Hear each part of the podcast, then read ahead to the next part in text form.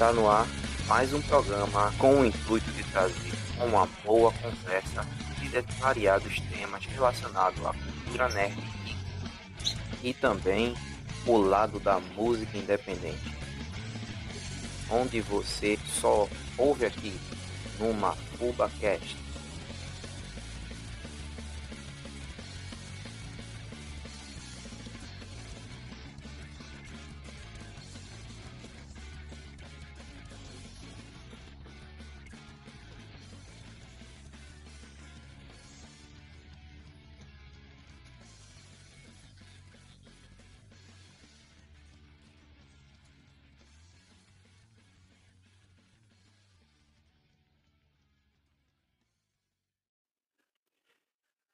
Fala pessoal, é, antes desse programa começar, eu quero avisar que algumas coisas em que falamos tá meio que desatualizado devido ao tempo que nós gravamos esse podcast, principalmente quando falamos de algumas séries da Marvel e alguns filmes que foram indicados ao Oscar. Eu acho que alguns, é, é alguns já devem ter, ter ganhado ou não, mas é isso. É, agradeço muito quem estiver no, nos ouvindo.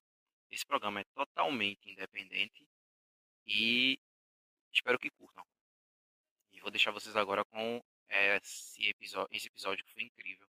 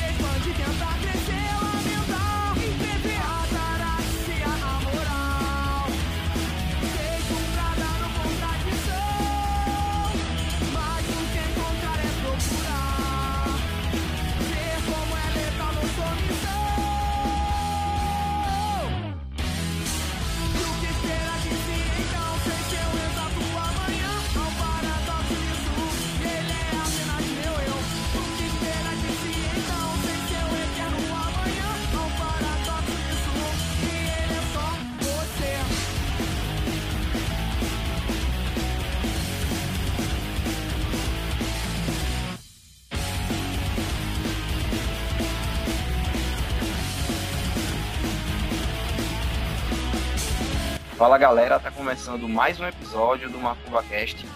Bem, eu me chamo G. Anderson, é, como vocês já estão acostumados com a minha voz, agradeço para vocês que nos acompanham até hoje. Por favor, continue, é, continue nos ouvindo, que é, isso aqui é feito de coração e a proposta é sempre ter uma boa conversa e falar sobre animes, sobre é, algo da cultura nerd, jogos e em geral, e também como esse tema, um tema como o tema de hoje, um pouco da, de, de música, né? Como eu toco em banda, né? Sou batera.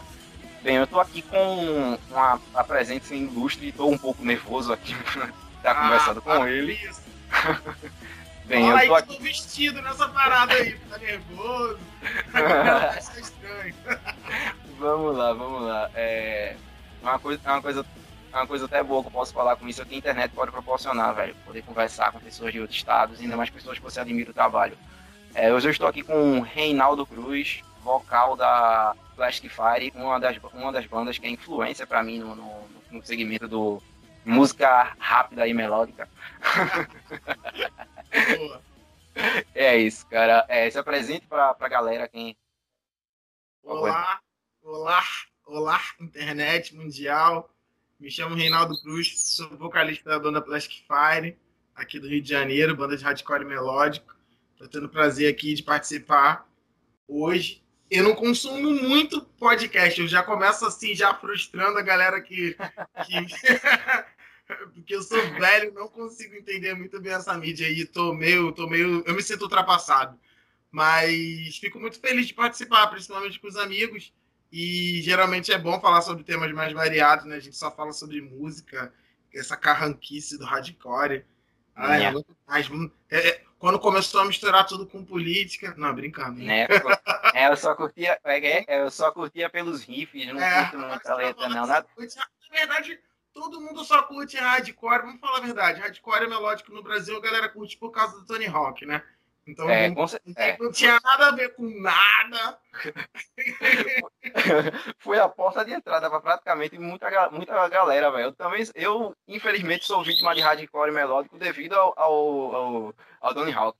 Aí, tá vendo? Se o, se o heavy metal britânico lá no começo da década de, de 80, lá, começo lá com Iron Maiden o, o, a galera lá do Iron Maiden, Judas, aquela galera do New British uhum. Heavy Metal começou por causa dessa parada. Com certeza o hardcore melódico, principalmente no, no, Brasil, começou por causa do, do Tony Hawk. Com certeza, cara. Ainda tem. Ainda... a gente, cara. eu, velho, cara. Eu não comecei por causa do Tony Hawk, eu falei brincando.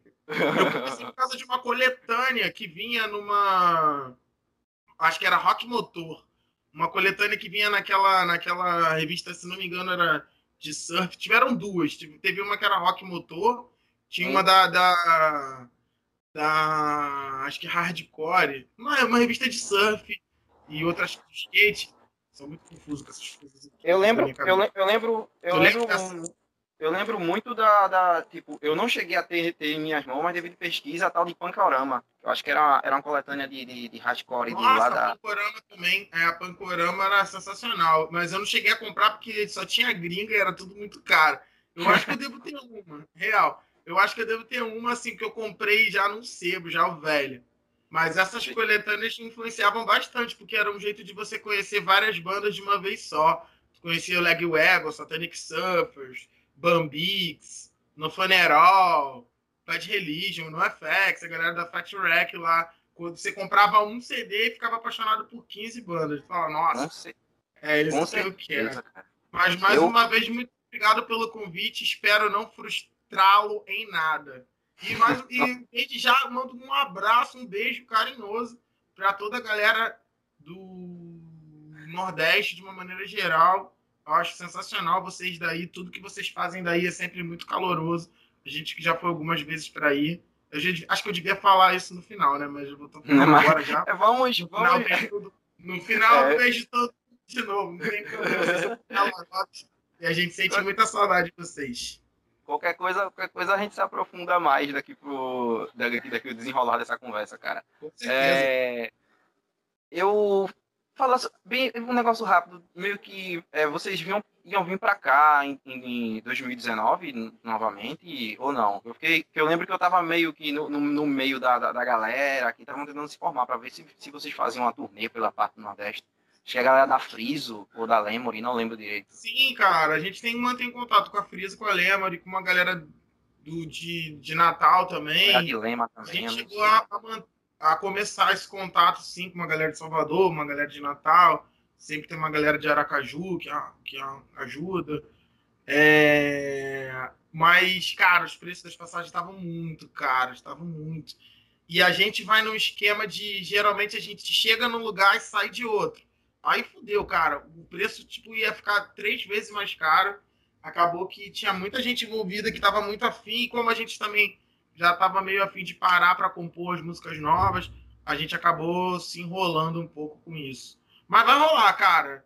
Por isso que eu deixei para dar os beijos sem máscara no final do negócio, que já com a esperança de que tudo melhor. eu, inf... é, eu, infelizmente, das duas, acho, acho que foram as duas ou três vezes que vocês vieram para cá, eu, infelizmente, perdi. Uma, uma foi que vocês, vocês acho que foi vieram junto com a, com a Pense, Quando a Pense tinha lançado o Espelho da Alma, eu acho. Foi, a gente tocou ali perto da. da... Boa da Moeda, eu acho. É, acho que da, da estátua do. Chico Sainz do, ali? Chico, é, do Chico Sainz, isso. Foi bem. Foi num negócio. As, a gente tocou aí duas vezes, se não me engano. As duas vezes foi, foi bem nesse larguinho. Uma vez foi tipo numa mecânica que tinha um pouco mais para baixo. E a outra uhum. vez foi no segundo andar com Pence. Foi sensacional também. Foi muito legal. Eu, infelizmente, eu era, eu era muito jovem, estava começando a entrar nesse nos rolês da noite e, e curtir um pouco a cena. Eu, Infelizmente, eu até cheguei perto, falaram, vai ser, vai ser show de quê? O cara, não, vai ser de umas bandas aí do, do, do Rio de Janeiro. Aí eu. Só que não falaram só isso, eu falei, tá, aí eu mesmo fui embora. Logo, aí logo depois é, que teve, é, acho que foi em Olinda a segunda vez, conheci a galera que, que tava organizando o um evento e infelizmente. Com o Dead Fish? Não, eu acho que vocês tocaram com a Johnny 13, não lembro direito, foi alguma coisa assim. Não, acho que de Olinda foi, com, foi perto do, do, da praia ali, não foi? Foi bem é, pertinho da praia. É, é. Mas essa não foi. Eu acho que essa vez foi a terceira vez, não foi a, Agora eu não lembro. É, eu sei que todas elas, eu, infelizmente, ou eu tava sem dinheiro, ou eu tava trabalhando, e sempre eu fiquei frustrado pra caramba, velho. Não, é igual a minha. Próxima, com certeza eu sei que você vai, pronto. E eu, e eu tava. E eu tava, e eu tava, eu tava totalmente, eu tava totalmente é, já pronto para ir para que estavam organizando é, em 2019, aí me veio essa agora, né, que a pandemia deu que parou todo mundo, né? É, e é, e assim, eu vim conhecer o som de, você, de, o som de vocês, é conheci, estranhamente, eu meio que eu, eu, eu assisti o DVD do Dead Fish e eu vi aquela pessoa totalmente eufórica pulando no palco, cantando aquela, dissertando aquelas partes lá do, do, do Tom Iguais. Eu, poxa, quem é esse cara, velho? Aí eu fiz, é alguém da plateia, eu fiquei sem entender. Aí logo depois que eu, é, algum colega meu me apresentou a coletânea, acho que foi a Chumbo, que foi que saiu, a Split foi, foi vocês, o Zander, é, aquele Split. Aí e... Pô, esqueci o nome da outra banda. Fire, Fire alguma coisa. Fire Driven, Fire Driven. Isso, isso, aquela banda é ótima, cara. Eu não, nem sei qual é o paradeiro delas. A banda acabou ou, ou continua até Cara, eu acho que acabou. É, acho que acabou, cara. Tem um tempão que eu não ouço falar deles. É incrível, velho. Principalmente as versões que eles fizeram. E, e outra coisa também que eu enlouqueci foi quando vocês fizeram a versão de, de segundos do, do, do Bullet Bane, que era, que era antes Take Off the Halter, né? Eu fui, quando eu olhei assim, é. caramba, velho. Tenho o maior orgulho dessas paradas, dessas conexões que a gente vai fazendo. Uhum. Mas ficou muito legal. Foi uma... Que bom que você que você conheceu desse jeito, que é, foi mais uma vez a questão da coletânea, né? Com é um certeza. Você começa a conhecer melhor o trabalho da banda, mas você conheceu logo quatro bandas e, pô, fala, caraca. Eu já gente, não sei se, se, o Spotify reproduz muito bem essas, essa questão, porque, porra, para lançar um disco, um CD, assim, em conexão com outras bandas, é demorado, é chato, porque você tem que manter as datas, essas coisas todas, né? Muita coisa vai acontecendo pelo caminho, quando a gente está planejando alguma coisa. Mas eu não sei, cara. Não sei se o Spotify tem tanto essa função. Eu não consumo também desse jeito. Eu sou velho, eu gosto muito de escutar um disco inteiro. Eu gosto de, de pegar um trabalho mais sólido, escutar uma banda. Eu não consigo, não sou muito apegado a single, tá ligado? Aham. Uhum. Eu, eu, eu também, eu também não, não consigo, não consigo muito ter essa, essa, essa ideia de, de geração playlist eu meio que também fui acostumado a ouvir um disco, até mesmo quando eu baixava no, no Forshared, entre outras coisas assim, eu sempre estava baixando discos, era mais, proveit... mais prazeroso, pelo menos você dissecava o disco todinho, voltava e tentava entender. Tem uma cara mais redonda, né? Hoje em dia tem muito, é, tipo assim, não é uma crítica, mas tem muita banda, né, cara? Se você não se apega assim, tu escuta um bagulho e fala, caralho, bateu no coração assim, igual um tiro, se não bate assim, igual um tiro, você acaba deixando pra lá, né? Você escuta uma música aí não tem uma, uma coisa que chame tanta atenção. Mas se você consegue escutar três músicas, você já fala, pô, essa banda é muito boa. Eu tenho uma tese sobre música que eu acho que de todos os estilos, mesmo que você escute por bastante tempo uma coisa que você não goste, você vai acabar através da música trazendo algo para você de um jeito ou de outro. Tipo assim, você, ah, eu odeio forró. Mas aí se você começar a escutar forró você vai ter uma música que você vai falar, caralho, essa música bateu mesmo, né? Tipo sertanejo. Eu não gosto de sertanejo. Ah, ou então black metal. Ah, eu odeio black metal. Mas se você escutar, sei lá, 10 bandas de black metal, você tendo um mais direcionado uhum. alguma coisa você vai falar, pô, essa música é muito rápida, né? A música é rápida. Uma coisa você vai tira... Com certeza, você tira, você tira até, você tira até mesmo é, estilos ou até bandas que você é, meio que dá o braço a torcer, até mesmo pela questão de, de, de, maturidade, eu acho mais assim. Que você acabou de falar do forró, eu como sou nordestino, eu no começo, eu, eu no começo ouvia mais pelaquela questão dos do. Porque era mais acostumado em casa. Aí depois, com o tempo, quando você é meio adolescentezinho, revoltadinho, como, já, como eu já falei em vários outros, outros uhum. podcasts, você meio que é, não quer ouvir aquilo, fala, ah, para que eu tô ouvindo isso e tal, não sei o que, e começa só a ouvir um determinado tipo de música. É, Aí, né, cara? É, e engraçado que eu já fui logo para as poderes e outras coisas assim. E eu percebi uma coisa que eu tava ouvindo no podcast. Aí você, digamos que é o único do hardcore que curte Iron Maiden pra caramba. Né? Pô, fanático Iron Maiden, cara. Pra caralho. Eu, sou, eu... eu falo que eu sou, eu sou Red Benzer falido, tá ligado? eu, tô, é, é. eu sou hardcore por incompetência. essa, foi, essa foi a melhor Não, coisa do eu entrei, no, entrei no, na música de uma maneira geral pelo pelo heavy metal, assim, né, cara? Eu acho que, tipo. Até fiz uma enquete outro dia lá no perfil da Plastic, assim, eu falei, ah, qual foi a banda que você começou a ouvir? Cara, a maioria da galera, se não falou que começou a ouvir Nirvana e começou ouvindo Iron Maiden. Muitas, muitas pessoas citaram especificamente Iron Maiden e Metallica.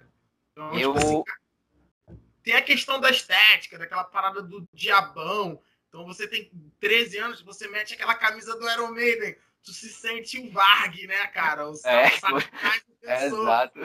Se sente Foi... a treva. A galera que olha na rua, tipo, pô, com certeza vocês, vocês do Nordeste têm essa mesma coisa que a gente aqui, principalmente no Rio de Janeiro, né? De você bota uma camisa de banda, tu vira, tipo, o mal falado da vizinhança, tá ligado? É, é só você, é só você vestir preto, botar uma camisa dessa assim pra, é. pra, pra, incomodar, pra, pra incomodar Pode crente. não tem menor Com certeza. Eu, eu, minha tia chegando em casa assim, né? Aí minha tia chega pra mim, então quer dizer que você é dessa religião aí que só veste preto? Aí eu, que religião é essa, tia? Não, tu tá com um monte de camisa preta, não sei o que. Isso eu já tinha umas camisas, sei lá, amarela do Noção de Nada. Já tinha umas camisas velhas do Dead Fish verde, só que a, o que chamava atenção era o Iron Maiden. Era o era... negócio esse daí. Que, que diabão é esse? Ele já chama, já chega rompendo o cristianismo no meio, de voador.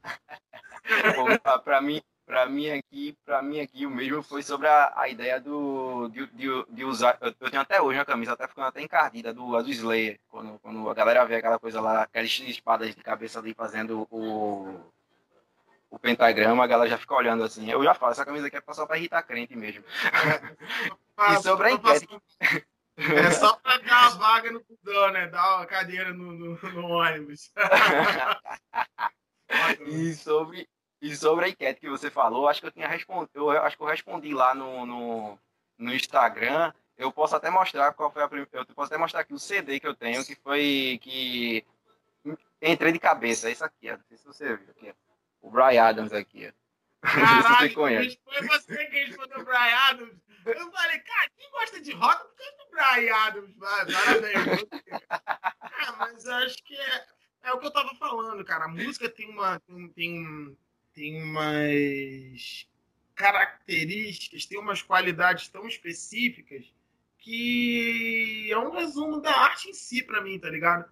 Eu acho que, tipo, você escuta uma parada, você escuta uma música que te toca assim, cara, você não pode ser, sei lá, pode ser qualquer idioma, pode ser qualquer estilo, pode ser tem, a, tem a, a, relação de você sintetizar aquilo, a música tipo, por inteiro, sabe, cara? É tipo um relâmpago, tá ligado? Ela bate e estoura mesmo. É bum. Ela te, te, te enterra, ela tipo, te traz uma, uma sensação tão efetiva que eu acho que só a música em si consegue.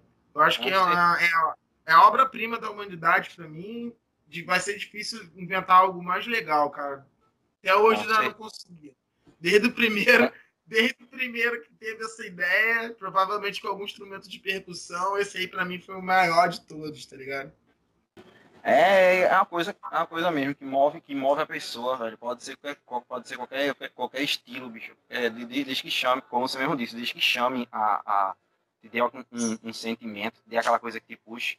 E até mesmo uma pergunta que eu queria até fazer, é, já explicando um pouco muito pra, sobre isso, é, para mim, um exemplo para mim que eu dei muito foi a questão do, do hardcore. Para mim, quando eu, eu quando comecei a ouvir isso, foi o Brian Adams, depois eu fui eu fui meio que na parte do segunda leva do, da galera mais do nu metal, essas ideias assim. Quando eu vi Linkin Park, a parte do Korn, Deftones, Deftones para mim é aquele patamar. É. E aquela atmosfera é uma coisa que chama muito. Ao tempo, eu não dava muito muita vontade a muita vontade não, muita questão de ouvir muita questão do punk, do hardcore. Eu conhecia, ouvia poucas coisas assim. Somente aqui por ouvir muito Devotos, Cachorros, que tinha aqui, o Câmbio Negro. E aí depois eu comecei com o tempo ir para eventos underground, aquela coisa que me puxou, que é a, desde a da foi mais a questão mais do melódico, desde ser, desde ser rápido, é, melódico e aquelas nuances que eu acho incrível. Véio. Tem até uma, alguma letra de vocês que, que, que, eu me esqueci. Eu acho que a voz pode ser fraca, mas a canção jamais. Alguma coisa assim. Eu, é, eu, música, é é, a música agora eu não vou lembrar, não, cara. Calma aí, deixa eu ver se tem escrito aqui. Calma aqui, deixa eu ver se tem. Não, não tem. Eu sei que é Cidade da cidade.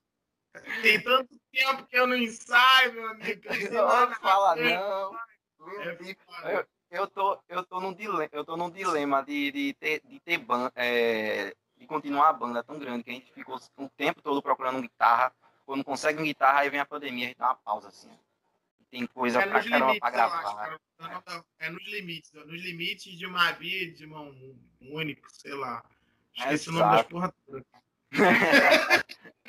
Real. Aí é, limites, aí é, é, aí é esse tipo, é esse tipo de, de, atmosfera que eu acho muito legal do hardcore, principalmente o melódico, que foi o que me puxou. Depois de ouvir bandas assim, até o mesmo Dead Fish, que o 0 e 1 pra mim é, é, incrível. Assim que eu ouvi ele pela primeira vez, deu um estalo na minha cabeça. Eu falei, é esse tipo de som que eu quero que eu vou seguir, velho.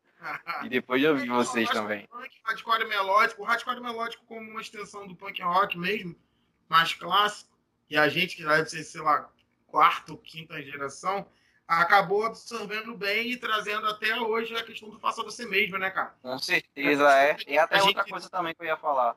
Hum. A gente sintetizou bem essa ideia, eu acho que, é, de certa maneira, gostar de hardcore é gostar de música de uma maneira geral, mas é gostar de fazer música também, de trazer a música para você, de carregar ela com você, seja numa camiseta, numa tatuagem, no seu bolso, no seu celular, escrever, é ver, é ver música nas coisas reais, assim, né? Nos relacionamentos, no, no, no, sentido da, da vida, na, da coisa política. Eu acho que o hardcore conseguiu sintetizar muito bem essa ideia do punk, de protesto, mas conseguiu trazer um ar melódico. É... Eu acho que a real é essa, cara. Acho que é por isso que a gente sinceramente, se faz muito necessário nesses dias tão, tão sombrios que a gente tem vivido. Com certeza, cara. É, é, sobre até mesmo né, para fazer essa pergunta que eu já enrolando demais, é tipo, queria saber quando, quando foi a, a, a primeira, a, o primeiro contato que tu tiveste com hardcore. Eu lembro que eu vi um, um, um, trecho do DVD do Noção de Nada em que você tá lá cantando totalmente Nossa, ai, extasiado. Você, você, você trabalha com história, alguma coisa assim, ou então é detetive Maluco é sinistro mesmo, cara. Eu saio procurando, porque tipo, você eu fiquei. Falei. Eu, eu não ah. sei, mas a, eu, já tem um tempo que eu não vejo. Tem uma. uma eu, eu tinha anotado isso lá. Tem uma. O primeiro stage dive do rolê sou eu, dono. Sai da direita, assim, tem um maluco que cai igual uma jaca. levo, levo pra esse, esse título. eu vi lá olhando assim. Fala aí o contato. Meu por favor, desculpe o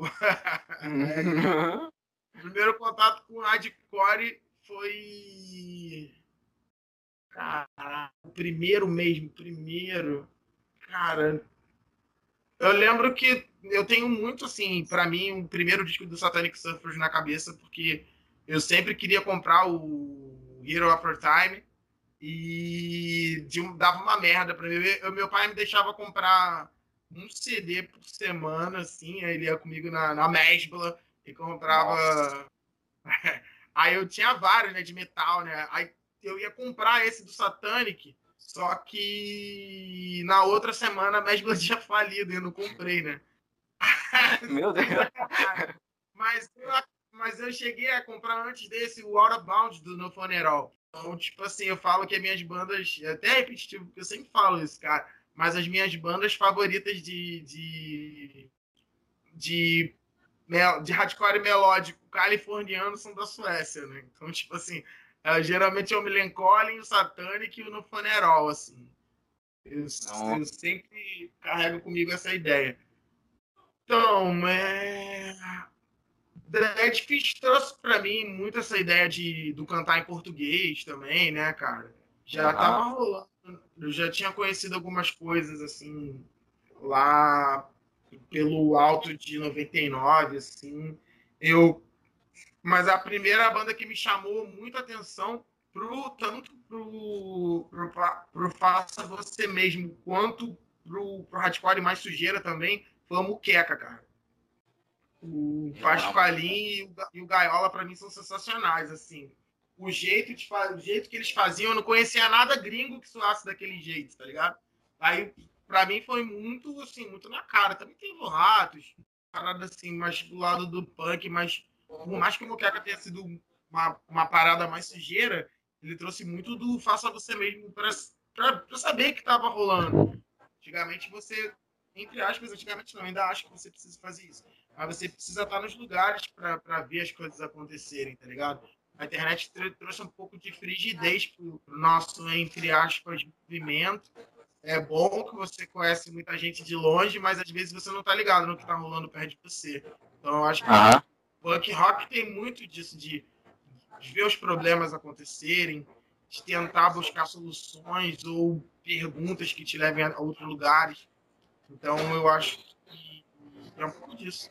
Para mim, eu acho que o primeiro disco que eu ouvi concretamente foi o Bound do, do, do, no Funeral. No Funeral. Depois, o Year After Time e o Life on a Plate do Melancholy. A minha trinca californiana vem diretamente da Suécia. Só... Ixi, eu cara, você... Que bicho de hardcore melódico. É. Os Bad Religion chorando, né, cara? Bad Religion, Pennywise, que veio pra mim, veio um pouco depois. Pennywise pra mim é o. Como é que é o da bombinha lá? Esqueci. Não é Time Bomb, não, né? esqueci o nome. Também pra não lembro. Mim, não. All Ages do Bad Religion, eu gosto muito. Uma das primeiras paradas que eu comprei também na loja americana, quando vendia CD. Pô, eu esqueci o do Pennywise. Eu tô com All Ages na. Eu tô com Time Bomb. É alguma coisa assim, é uma, é uma bombinha, uma dinamitezinha ali. Esse, esse pra mim, com certeza, foram, foram a, a quina fundamental para mim de hardcore melódico. Muito massa mesmo, cara. Eu, pelo que você falou aí, como primeiro, desde que a gente falou do início do, do desse podcast, aí foi aquela, foi aquela, aquela ideia lá da, da, da do, do Tony Hawk, mas depois que eu vim, vim mais a fundo, foi quando eu ouvi o, aquele disco que tem no cigarro do, do Millencolin. Não, esse, lá, é, esse é o Life on Plate, agora eu não tenho certeza. Não, porque é quando o Pini, é o Pi. É ah, o Penny Priest Pioneer, né? Acho que é isso. Isso, né? é isso. esse aí. Eu saí catando pra procurar no Siga. Eu acho, eu acho Billy Collins sensacional, assim, cara. Foi uma das bandas de, de, de, hardcore melódico, com certeza, que eu mais ouvi, cara. Até o True Brew, que é o, acho que é o penúltimo, né? Esse último eu não gostei muito, não. Eu acho que o True Brew para mim, caralho, foi foda também, porque eles conseguiram trazer a linguagem deles com uma roupagem nova, ao mesmo tempo eles conseguem soar velhos e novos ao mesmo tempo. Ah, deve uhum. ter, ter, mais de 30 anos, né? Eu acho. Tem sim. É. Tem mais de 30 anos, né? Eu, eu, eu, infelizmente, a maioria de algumas bandas assim, eu já peguei uma, uma fase mais. É, acho que mais calma, mais um pouco mais dançante, eu não tão rápido e furioso. Um exemplo que eu posso até falar aqui que eu curti muito foi de um, foi o Rise Against, que eu vi no a tri, eu, eu vi a trilha dele no, num filme, eu acho que foi Quebrando Regras. Eu saí feito um louco para procurar que música era, que eu tinha um CD da, da do, do, desse filme. Aí eu fui procurar. Caralho, tu tinha o CD da trilha sonora? Ah, Aí, aí tava lá essa música do, é, da banda do Rise Against. Eu fui atrás da, da nos forcheras da vida para poder baixar. pesquisar mesmo, caralho. Eu, eu gosto da. Pô, tu podia ser detetive, mano. Tem uns detalhes assim, muito bons. Assim, caralho, é, assim. É, é, porque eu, é porque quando eu, quando eu curto uma, uma um estilo ou alguma banda, tem que, pessoa, querendo ou não, a pessoa tem que apreciar, tem que ver a, a, o trabalho da pessoa, não importa se for, se for por, por CD, é tanto que eu gosto de colecionar coisas de, de CDzinho underground, tem um Correios pelo Ódio, Marmufo, quando veio pra casa, é feito um louco para poder pegar o, o, os CDs e, e, e, fazer isso, ir atrás da banda e ver do porquê. Você viu o show do Marmufo aí? Vi duas vezes, cara, duas Caralho, vezes. Sensacional ele cantando, né? Puta que pariu.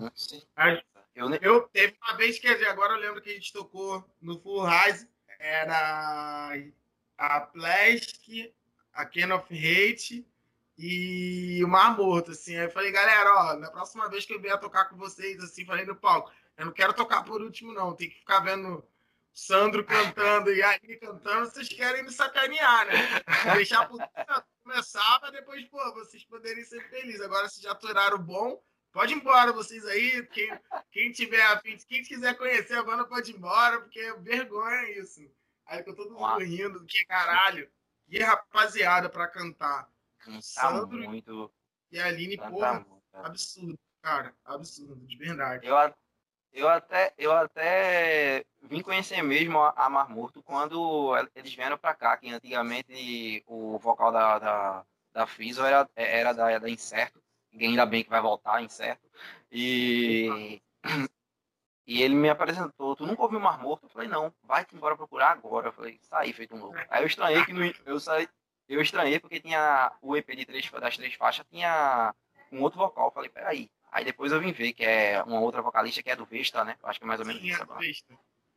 Aí eu, pô, me apaixonei. E infelizmente, pra, infelizmente eu não consegui ver a Kane of Hate quando vieram pra cá, velho. Foi em 2013, Nossa, eu acho. Horrível, cara. Que, que velho. Tem até bom. no clipe. Daqui a gente vai voltar a ser feliz. Vamos ter um pouquinho assim, de calma também. Assim espero. Voltar assim a pessoalmente. O negócio é se agora para ser feliz um pouquinho depois, que seja breve logo essa, essa doideira e que a gente possa voltar, né? Com certeza, bicho, com certeza. É, mas, tipo, como foi a ideia de vocês de tu criar banda e estar tá tocando em, em, sei lá, na, em, em uma banda de hardcore, se a Plastic Fire é a tua única, que eu vejo que tu é, tu, é a Plastic Fire para tu é praticamente é, teu segundo emprego ou a tua vida, pelo que eu olho. Assim. É, cara, eu, saber. eu digo que é um projetinho sem vergonha da minha vida, né? O porquê da minha vida total, assim. Tenho me dedicado bastante nos últimos nem sei quantos anos mais, mas quase 20 já daqui a pouco. Foda. E, cara, foi uma coisa de adolescente mesmo, cara. Eu lembro que quando comecei a curtir som, eu comecei a tocar batera, tinha uma banda de metal. Olha, Poxa! Era baterista de metal. Aí depois eu tive que ir, me mudei, tive que vender a bateria. Aí eu conheci, conheci o Puruca. O Puruca tocava comigo na outra banda, né? O Puruca é o nosso primeiro baixista. Aí tocava comigo na minha banda de metal, ele me apresentou Ulisses e o Bolha. E o Dani, Daniel, é, o Daniel também. Daniel já conhecia a minha, a minha outra banda. Aí ele foi. A gente chamou ele para tocar com a gente. Então, nessa primeira formação, a gente se conheceu meio que. Eu já não era da escola, mas eles todos estudavam juntos. Eu, como ancião, já estava fazendo faculdade. Mas era a escola era o ponto comum. Então, eu digo que a gente é uma banda de escola, mesmo não estando mais na escola. Aí começou a rolar, cara, uma coisa assim, bem, bem punk rockers mesmo, tipo, de aprender a tocar junto, de, de escutar som junto, passar aquelas tardes assim, tocando e tirando música. E desde lá, cara, muita coisa mudou, mas acho que é bom manter um pouco desse espírito, né? de, de... É bom ter um pouco dessa invencibilidade do adolescente também, de, de ser sonhador. Se bem que eu não gosto muito, nunca tive banda como, como um sonho, tá ligado? Sempre foi muito concreto para mim, porque foi algo que eu sempre quis para mim e algo que eu sempre projetei, mas com a ideia de fazenda. Eu falo que o verbo da minha vida com certeza é o fazer, que eu gosto de fazer as coisas. Até o que eu tenho preguiça, tá ligado? Eu faço nada que eu faço é, é sem vontade, tá ligado? Eu acho que essa, essa banda, pra mim, é uma extensão da, dessa possibilidade de, de encarar a vida e de ter coragem para viver, tá ligado? A gente é muito massacrado o tempo todo, com várias, inúmeras perspectivas contrárias, principalmente a gente que é pobre, periférico, que não tem. Não sou um coitado, não, mas não sou rico, tá ligado? Aham. Não, não ganho porra nenhuma com essa merda. Comprem camisetas, por favor. mas é isso, cara. É, sustento, pra mim, é um sustento que vem da alma, tá ligado? Tenho meu emprego e encaro é, a banda como um motivo real de vida, assim. De muito entusiasmo sempre, cara. Porque o dia que eu quiser fazer meia boca, é melhor nem fazer, né, cara? É foda. Com certeza, cara. Acho que é isso, né? Respondi, né? adolescente, eu acho que eu sou um eterno adolescente. E é, tipo, eu, esse lado aí que você falou mesmo, se for fazer uma coisa meio meia boca, é melhor nem, nem chegar pô, a, né? a, a, realizar. Tipo, eu, eu não. coisa pra gente fazer, pô, vai fazer uma coisa que você não quer, é foda, né? É, eu, eu, eu nessa parte aí, infelizmente, eu, peguei, eu comecei a ter banda bem tarde, acho que tinha uns 20 anos. Eu só, só gostava de hobby mesmo, da bateria. Aí me chamaram, eu fui pra quebrar galho, toquei numa banda de no metal. Acho que foi a primeira que eu tive contato de fazer show, organizar. Organizar não, ir lá tocar, fazer as coisas. Só que eu vi que não tava dando tanto retorno, que você se estressava tanto. E eu sempre fui o cara que tava ali para tirar o som e curtir. Só que meio que é, com o tempo você meio que, pelo menos ao meu ver, vê que aquilo se aquilo não tem. Se você, você largar ou deixar de lado, você fica aquela agonia, tipo, porque eu parei. Preciso voltar para aquilo, preciso fazer tal coisa. Aí eu fui convidado para tocar hardcore melódico, uma ideia que eu gostava pra caramba. Eu tô nessa pisada até hoje. É uma coisa que para mim é minha prioridade, mesmo que eu agora vejo que, como aqui em, Recife é um pouquinho mais morno, é difícil você encontrar gente que curta esse tipo de som. E é meio que deu uma, uma, uma freada e tô indo aos passos lentos e tentar ver como faz, tá ligado? Mas eu posso dizer, se eu ficar sem tocar, eu vou ficar agoniado. É a coisa que eu tô aqui tempo, eu preciso pelo menos sentar na bateria e fazer algo, velho. É outra perspectiva, né, cara? Às vezes é. É muito. É difícil de explicar, tá ligado? Tenho uma minha chefe, ela fala, pô, mas você tá com dinheiro, né? Pô, tá ganhando grana, tá tocando. É. Eu falei, é, tô, vai nessa. Não compra a camiseta da minha banda, não, pra tu ver qual vai ser. Se eu não vou voltar pra cá te pedindo grana emprestado.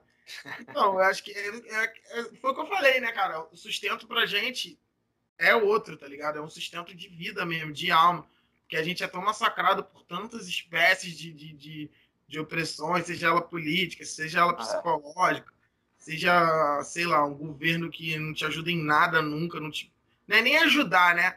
é, não, é, não te propõe melhorias, tá ligado? É. Não, te, não te suporta, não dá suporte pra sua vida não em nada. Suporte. É, é tudo exato. você por você e foda-se. Aí você acaba entrando naquela paranoia de ser mais egoísta. Pô, não, eu preciso disso, porque senão, é, se eu não tiver isso, pô, se eu não alcançar um status, ah, se meu emprego não for bom. Então, tipo assim, você entra naquela paranoia de, de, de internet. Você entra na, na, na, na com a visibilidade desses, desses, dessas mídias sociais aí que, na real, não tem porra nenhuma social. É cada um por si. É. E, com certeza. Se você não consegue engrandecer sua alma, sei lá, com, com momentos em que você faz as coisas, que você se dedica por inteiro, ah, mano, a vida vai virar só nem um passatempo, né, cara? Vai virar diminutiva, né? É difícil. Com certeza. É até mesmo como se fosse uma espécie de, de fuga pra, de, de uma hiperrealidade, né? Ou como se fosse um Sim. futebol de final de semana. Sim. É mais ou menos isso. Tem uma música do Blink, nossa, nunca pensei que fosse estar Blink, cara. é, Mas eu tô falando, a única banda que eu assumo que teve uma, uma das poucas, né? Que eu assumo que teve uma fase adulta é o Blink, cara. Eu acho o Blink agora, agora sensacional. Depois de é. velho, eu, eu, assim, eu naquele tempo eu tinha meio que um bode pro, pro, pro Blink, eu não curtia pra não curtia o Blink, velho, principalmente na uma fase de 2003, quando começou com mais... Né? É, ou, ou, até mais quando virou é, trilha sonora de, de, de, de, Malhação Internacional com a música lá. Já não... Tinha, tem. Acho que era. aí. Ai, mas... Aí eu não. Tem uma frase não... lá agora desse penúltimo disco, acho que é penúltimo, é do Califórnia, que ele fala: We are the kings of the weekend. Nós ah. somos reis do fim de semana. Tu fala, caralho, eu me sinto realmente assim. Fim de semana eu posso ser feliz, eu posso sair para tocar, eu posso fazer o que quiser. Mesmo que sexta eu esteja puto e segunda eu esteja muito cansado. Mas sábado e domingo, ou sexta-noite, a gente vai tocar e vai ser Poxa. tipo assim. Você extravasa tudo que tá de, de, de saturado. Do... Real. Às vezes eu chego segunda-feira, moleque, para trabalhar na creche direto. Às vezes eu, eu trabalho, às vezes. É, quando eu trabalhava, eu chegava no, no, primeiro período já da creche, tá ligado? Sete horas da manhã, eu já vinha direto do show, cara. Às vezes, é. com a roupa do show, não, porque geralmente dá tempo de mudar.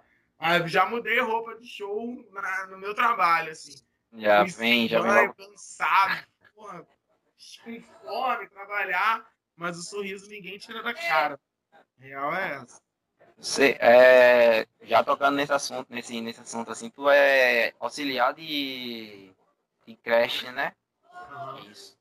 Aí como você, como eu até mesmo ouvi no, no, no, podcast, no outro podcast que você participou, né? Você, para tu é como se fosse uma, uma, outra coisa gratificante, né? Outra parada gratificante de, de é, estar cuidando das crianças e ter esse, esse, essa compensação, né? Recompensa, eu acho, de estar cuidando das crianças e ver aquele sorriso de, de deles e de, de reconhecer praticamente como uma figura paterna, eu acho assim, não querendo levar para esse lado. Nossa, cara, é, para mim é o meu emprego. Eu falo isso para minha chefe, falei, cara, meu emprego é aqui, é daqui que eu tiro meu sustento. E, cara, trabalhar com criança é uma entrega tão grande. Eu falei, falei agora que ter banda é ser um eterno adolescente. Se ter banda é tentar ser adolescente para sempre, trabalhar com criança é ser criança para sempre, cara. Eu tenho meu, eu tenho meus dois para quatro anos. Né? Eu trabalho numa uma faixa etária entre dois e três anos, mas eu ainda convivo com crianças de quatro anos. E é incrível, cara. É tipo assim, caralho, não consigo imaginar um emprego que eu pudesse ser mais feliz, porque é, é cansativo pra caralho. Você começa geralmente a trabalhar assim depois do carnaval. E quando chega em junho, julho, tu já tá querendo as férias de dezembro, de tão cansado assim fica podre. Porque criança Caramba. É, é, é, é, o suco, né? É, tá sempre incansáveis, assim. E você não pode, né, demonstrar demonstrar cansaço com eles. É o tempo todo, não pode dar um vacilo. A criança dá uma cambalhota, meu amigo. Tu tem que estar tá ali para pra segurar. E eu sou muito grato por isso, cara, de verdade tenho sentido muita saudade. Eu não escuto, consigo ver, ouvir voz de criança mais que eu já fico, ah, meu Deus. E, e, meus primos agora, quase todos eles tiveram, tiveram filhos e eu, tipo, e nem consegui conviver com eles direito, já vão fazer, acho que é quase dois anos já. É. Eu, meu, meu, meu afilhado nasceu, tipo assim, eu vi duas vezes, porque não tive tive contato, já vai fazer dois anos já, tipo, nessa doideira. E fora o meu emprego fixo, que é cuidar de crianças, na verdade não é nem de cuidar, né? Eu falo, eu convivo com eles, é maravilhoso. E esses, esse, esses dois anos, né? Já vai começar, já começaram, já, já, já teria três meses de, de ano letivo, tem sido muito pesado para mim. trabalho já com isso já tem 12 anos. E, caralho, tem sido chato não, não ter aquele sorrisinho, aquela coisa, aquela experiência, ver as crianças se alimentando, ver eles crescendo, né, cara? Eu falo, falo pra uhum. sempre com, as, com os pais lá quando tem reunião, que eu sou um cara muito privilegiado, porque eu vejo, eu ganho para ver o que eles não conseguem ver de graça, né? Que é o filho deles crescendo. Às vezes a criança entrar entrar na escola sem saber vestir a roupa, sem vestir, calçar o tênis e chega antes da metade do ano já estão fazendo tudo, desfraudar, deixar de usar, de usar fralda, daqui a pouco já estão, sei lá, escrevendo quase o nome. Tem criança que no, no M2 já escreve o nome, tá ligado? Com, com, com uns garranchinhos marotos, né? mas já entende a, a funcionalidade da, da, escrita e da leitura, né? Aham, uhum, cara, é doido pra mim. Eu sou grato pra caralho muito feliz com isso. Aí tu, no caso também, além de cuidar delas, também fica na questão da pedagogia também, de ensinar a. É, ensinar então, também como escrever, ler essas classe, paradas também. Minha classe mesmo é de suporte. Mas a gente acaba fazendo tudo, né, cara? Eu, tipo, antes da. Antes da. Da creche ser meio período, a gente dava banho, botava para dormir, botava para comer, trocava roupa. Eu fui forjado nesse, nesse, nesse molde aí. Eu tenho, é, é, às vezes até eu não tenho, não tenho filhos ainda, não tenho, mas é, às vezes fico pensando, tipo assim, caralho, o que, que eu vou fazer com a criança quando chegar aqui e o que, que eu vou fazer quando a criança tiver, fizer cinco anos, né? Para onde as crianças vão? quase bíblico, né, mano? Tipo, Jesus chegou, Nossa.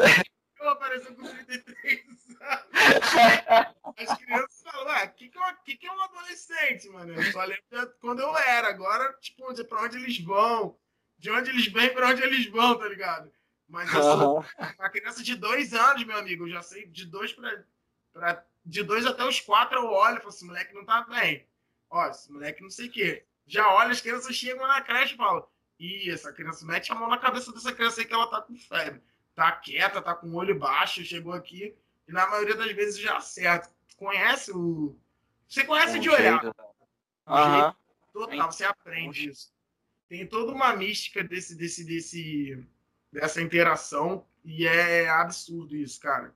Quando, como às vezes você tá dentro do, do, do ônibus, aí dá aquela parada assim, tipo, nossa, tem alguém me olhando. Quando eu olho uma criança, sei lá, pequena, assim, te olhando, tá ligado? Aí tu fala, cara, não é possível. Eu trouxe o espírito comigo, não deixei ele na creche. É, e também, né, é, a, as crianças que você cuida são privilegiadas de saber o final da, da, da ponte, né? Da música ponte. Ah, Deixou muita. Eu não vou contar, não. É a pergunta. eu não vou contar, mano. Se eu soubesse que ia causar tanta polêmica essa música, eu tinha feito mais cinco assim, né, cara? Pra galera ficar. É, aí uma sugestão boa, vai fazendo a ponte parte 2, já fazendo outras é, ideias, assim, velho. Eu... Mas, não, foi por causa delas que eu escrevi, assim como outras músicas. Essa foi especificamente por causa das crianças, que foi um livro baseado no livro homônimo, chamado A Ponte, de um cara, acho que se não me engano, é norueguês ou dinamarquês. Eu nunca decoro o nome daquele cara lá, mas já fiz ele vender uns livros aqui, tá ligado? Quantas, cara, eu quantas... pra mandar uma carta pra esse cara, falando assim, ah, eu tenho uma música, mas eu tenho medo dele me processar, tá ligado? Porque eu usei um pedacinho do livro lá no final, vai dar, uma merda, né? Falar, ah, que bom que você mandou a carta. Inclusive, estamos aqui um processo por uso indevido de A minha editora vai é. entrar em contato com você. É um, é, um livro, é um livro antigo ou é recente? Eu sei que eu, saí, eu fui pesquisar o livro e acabei encontrando em PDF. Eu li, mas eu acabei esquecendo o final. Falei pra ele, li quando é agora, eu falei, poxa, cadê? Toda vez que eu escuto a letra, eu falei, caramba, a... Eu acho que depois eu procurei, cara, são. Tem vários, vários livros com, a, com esse nome, se não me engano. Eu achei, eu lembro que uma vez eu procurei para ver se tinha para comprar, eu achei um ou dois livros com esse nome. Mas o meu é do cara norueguês lá. Esqueci o nome do cara. Hum. Mas. É, é, baseado nele mesmo, né? Na íntegra mesmo. Só que eu não conto o final, na, na música. É. Não sou de dar spoiler. Não sou esse tipo de pessoa eu que conta o final de filme, fala, conta o que acontece na série. Não tem cara. Essa eu. Eita, deu uma, deu uma breve travada aqui. De boa. Deu uma leve travada, peraí. Ah. Eu lembro, eu lembro que quando eu vi essa música, quando chega no final assim, eu fiquei. Aí o cara tem uma. Eu acho que é, tem uma ideia, alguma coisa assim. Aí é. só que acabou. Eu falei, opa! Como, Como assim? assim? é, e então... Todo filme que eu vejo que se chama O Mistério. O mistério de não sei o que, não sei o que lá. O segredo de não sei o que, não sei o que lá. Já me dá vontade de ver, porque eu quero saber qual é o segredo, uhum. tá ligado? É.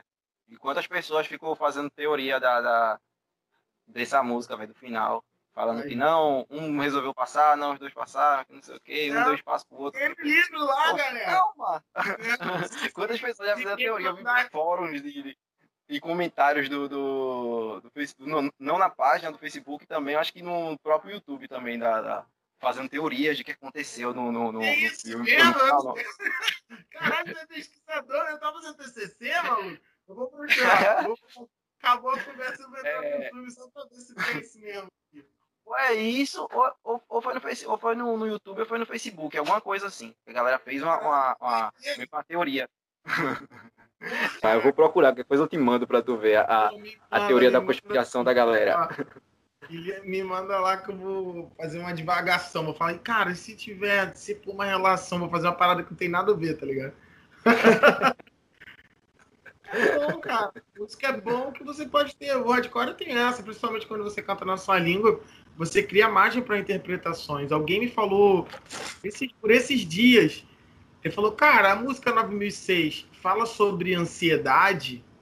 Aí eu parei assim e falei, cara, eu, lem eu lembrei da música mentalmente assim e lembro exatamente onde eu estava quando eu tava quando eu tinha começado a, a, escrever a música. Então, tipo assim, falei, cara, não fala não diretamente não mas fala sobre muitas coisas que envolvem estar ansioso ou ansiedade de uma maneira geral, assim, de como você é oprimido no seu trabalho, pelo fato, não do meu trabalho assim, mas tipo assim, pelo fato de ter que ir trabalhar. Então, tipo assim, de quais quais são as relações de poder que estão envolvidas no meio disso tudo e de como às vezes tem a ver com ansiedade sempre, é, no final das contas você tá certo Falei, a leitura, sua leitura é muito boa. Falei, pô, obrigado. Obrigado por, por mesmo depois de tanto tempo ser obrigado a pensar numa coisa que eu escrevi, não diretamente a um tema, mas você acaba relacionando. Fala, caralho, é mesmo. Eu estava literalmente ansioso naquele momento e traz uma, uma, uma certa claustrofobia da ansiedade, né? De como você fica ali preso num quadradinho de desespero e às vezes você tem que quebrar alguma parede para poder escapar. É muito doido, assim. Aí eu falei, caralho, que doideira. Não tinha pensado por esse prisma, não, mas, pô, tem tudo a ver. Eu falei, cara, sensacional, tá vendo?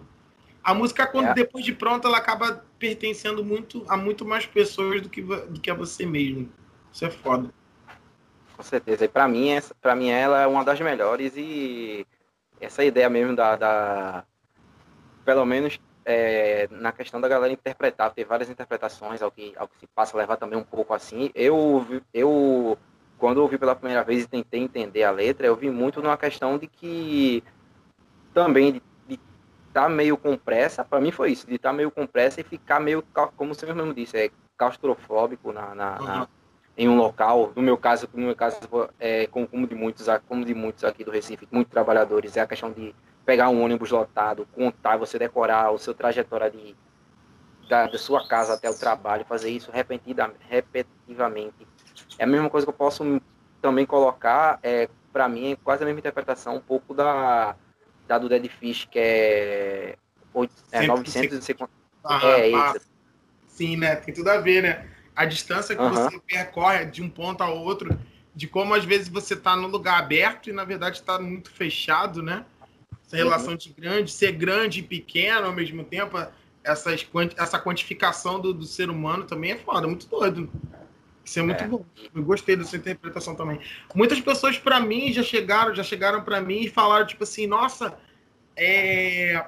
Plastic Fire é uma música que eu sempre, uma banda que eu sempre escuto quando estou indo trabalhar. Assim, percebi como o hardcore é muito urbano e a gente então eu, eu que adoro o tema de, da cidade em si, eu que sempre gosto de falar muito sobre isso, sobre de como o sujeito e o coletivo estão entreligados ali na cidade. Às vezes você acaba sendo uma mistura de você com os personagens que você vive, com as suas funções uhum. sociais e essa questão toda de como Flash Fire acaba absorvendo, de certa maneira, a galera acaba absorvendo as músicas nesse momento, né? Em que ela tá indo da casa dela pro trabalho. Então, tipo assim, é...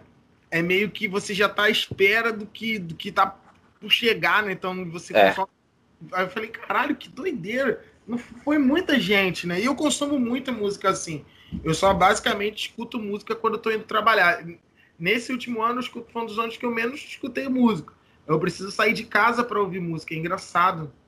E com- não tenho, como não tenho, não tem tido show, a gente não encontra as pessoas, não, só saio de casa mesmo, às vezes, às vezes vou no supermercado com fone de ouvido, que é pra, só para escutar uma, uma música assim, só para como a música é uma coisa literalmente dançante, né? Ela caminha, ela É. te obriga a se mover. É muito doido isso. Muito louco mesmo, cara. É, eu, e eu sou uma pessoa que consumo muita música, eu prefiro estar instante, é, instante, instante, sempre estar ouvindo, cara. Eu acho que já faço ao contrário. Quando eu saio, muitas vezes eu tô. Eu não sou muito de ouvir tanta, tanta coisa, principalmente quando eu tô caminhando fazendo algo. Eu gosto mais de estar em casa, de ouvir um momento, me distrair, para tentar pegar até mesmo inspirações de, de Legal também. né? é, é mais isso que eu vejo. E até mesmo de, de interpretações, a gente pode ver até algumas pessoas que interpretam às vezes errado a, a algumas músicas, que é um, que é um caso que eu acho que eu vi tu falar uma vez num. Acho que foi na primeira, primeira apresentação do show livre sobre a, é, a última cidade livre. A galera usou para um, pra um, um- uma interpretação errada, né? Pelo menos Ah, o que tá tipo, acontecendo daquela naquele fato. das manifestações, né? Isso, isso. que já não dorme mais. Eu falei, cara, isso não tem nada a ver com isso. Ah, galera, vocês estão. Mas é, velho, são. A gente. eu- também muita gente já chegou pra mim e falou que a gente que eu escrevo de uma maneira muito figurativa, né? Eu gosto dessa questão do. Eu sou muito figurativo, eu, eu atribuo personagens, eu gosto assim de, de, de, de, de transformar a letra numa coisa mais palpável.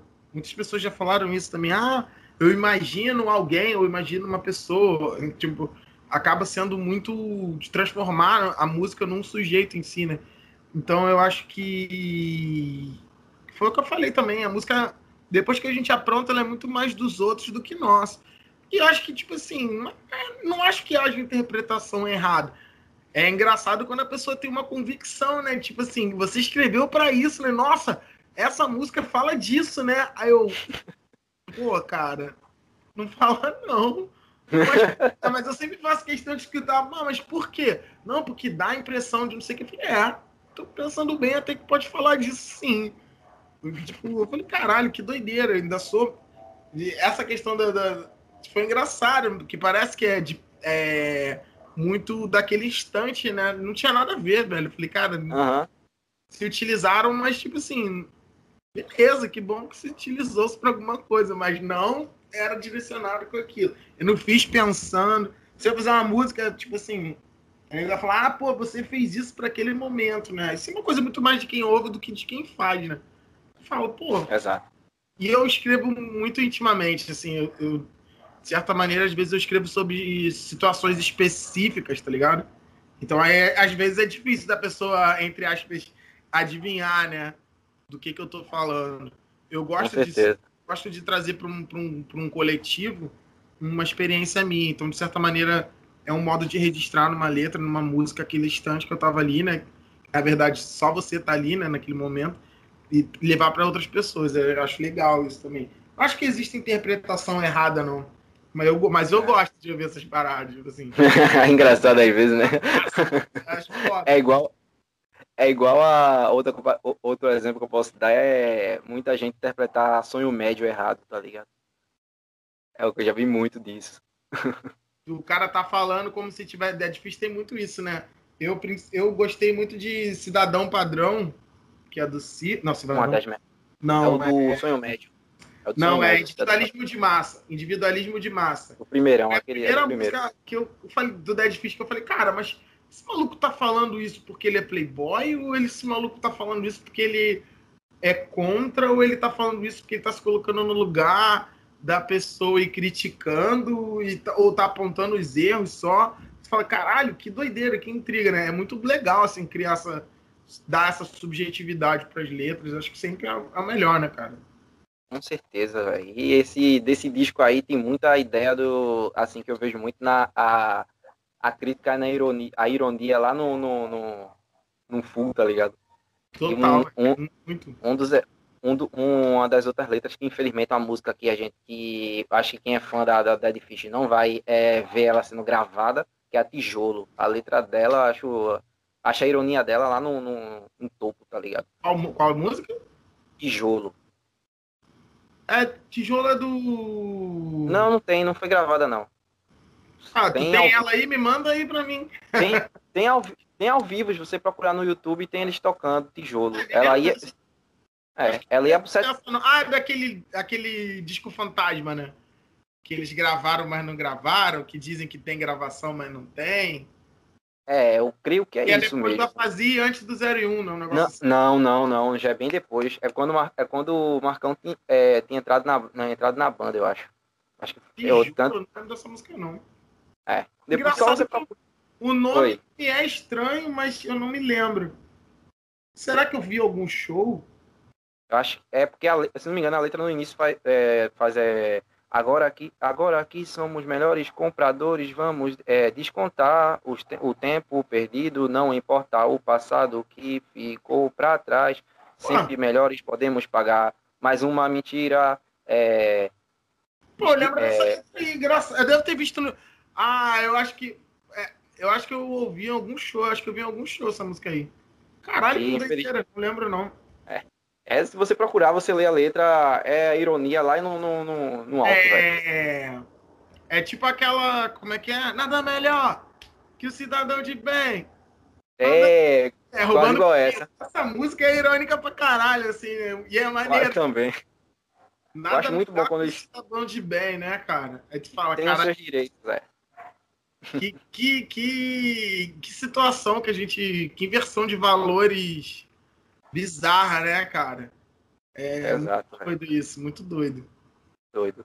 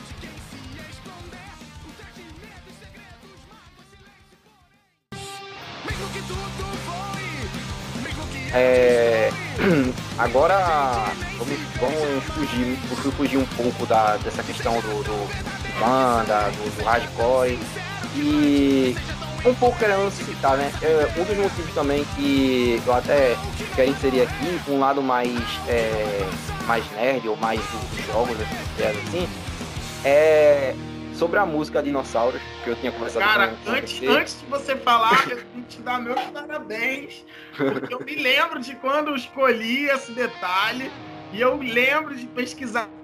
Porque eu não lembrava, eu era muito moleque, assim, quando era quando, quando, quando vai acontecer o que você. Quando, quando aconteceu que você vai explicar aí que eu lembro, essa memória é muito, muito de. Eu lembro, do, eu lembro do desenho, se dá vontade de tatuar, ter tatuado na minha memória. Mas pode explicar agora, na real, parabéns por ter essa, essa astúcia toda para encontrar esse detalhezinho.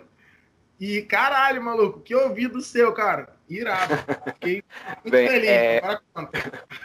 pra... Bem, é, para quem acompanha a, a banda, é no disco é, Cidade, Velocidade que tem a música Dinossauros. Eu, quando ouvi ela, eu, eu, ah, tem uma intro que é um som meio de, de, um, de um, rugido de um, de um tiranossauro. Eu acho que é mais ou menos isso. Eu conheci ele eu falei, peraí, isso é de algum filme? Depois, quando é, eu, eu, vi com calma, como eu gosto muito de, de, de jogos retrô, eu vi que é, que é uma abertura do, do mesmo jogo chamado Prehistoric Island. Só para quem é old school vai saber que jogo de, de arcade é esse.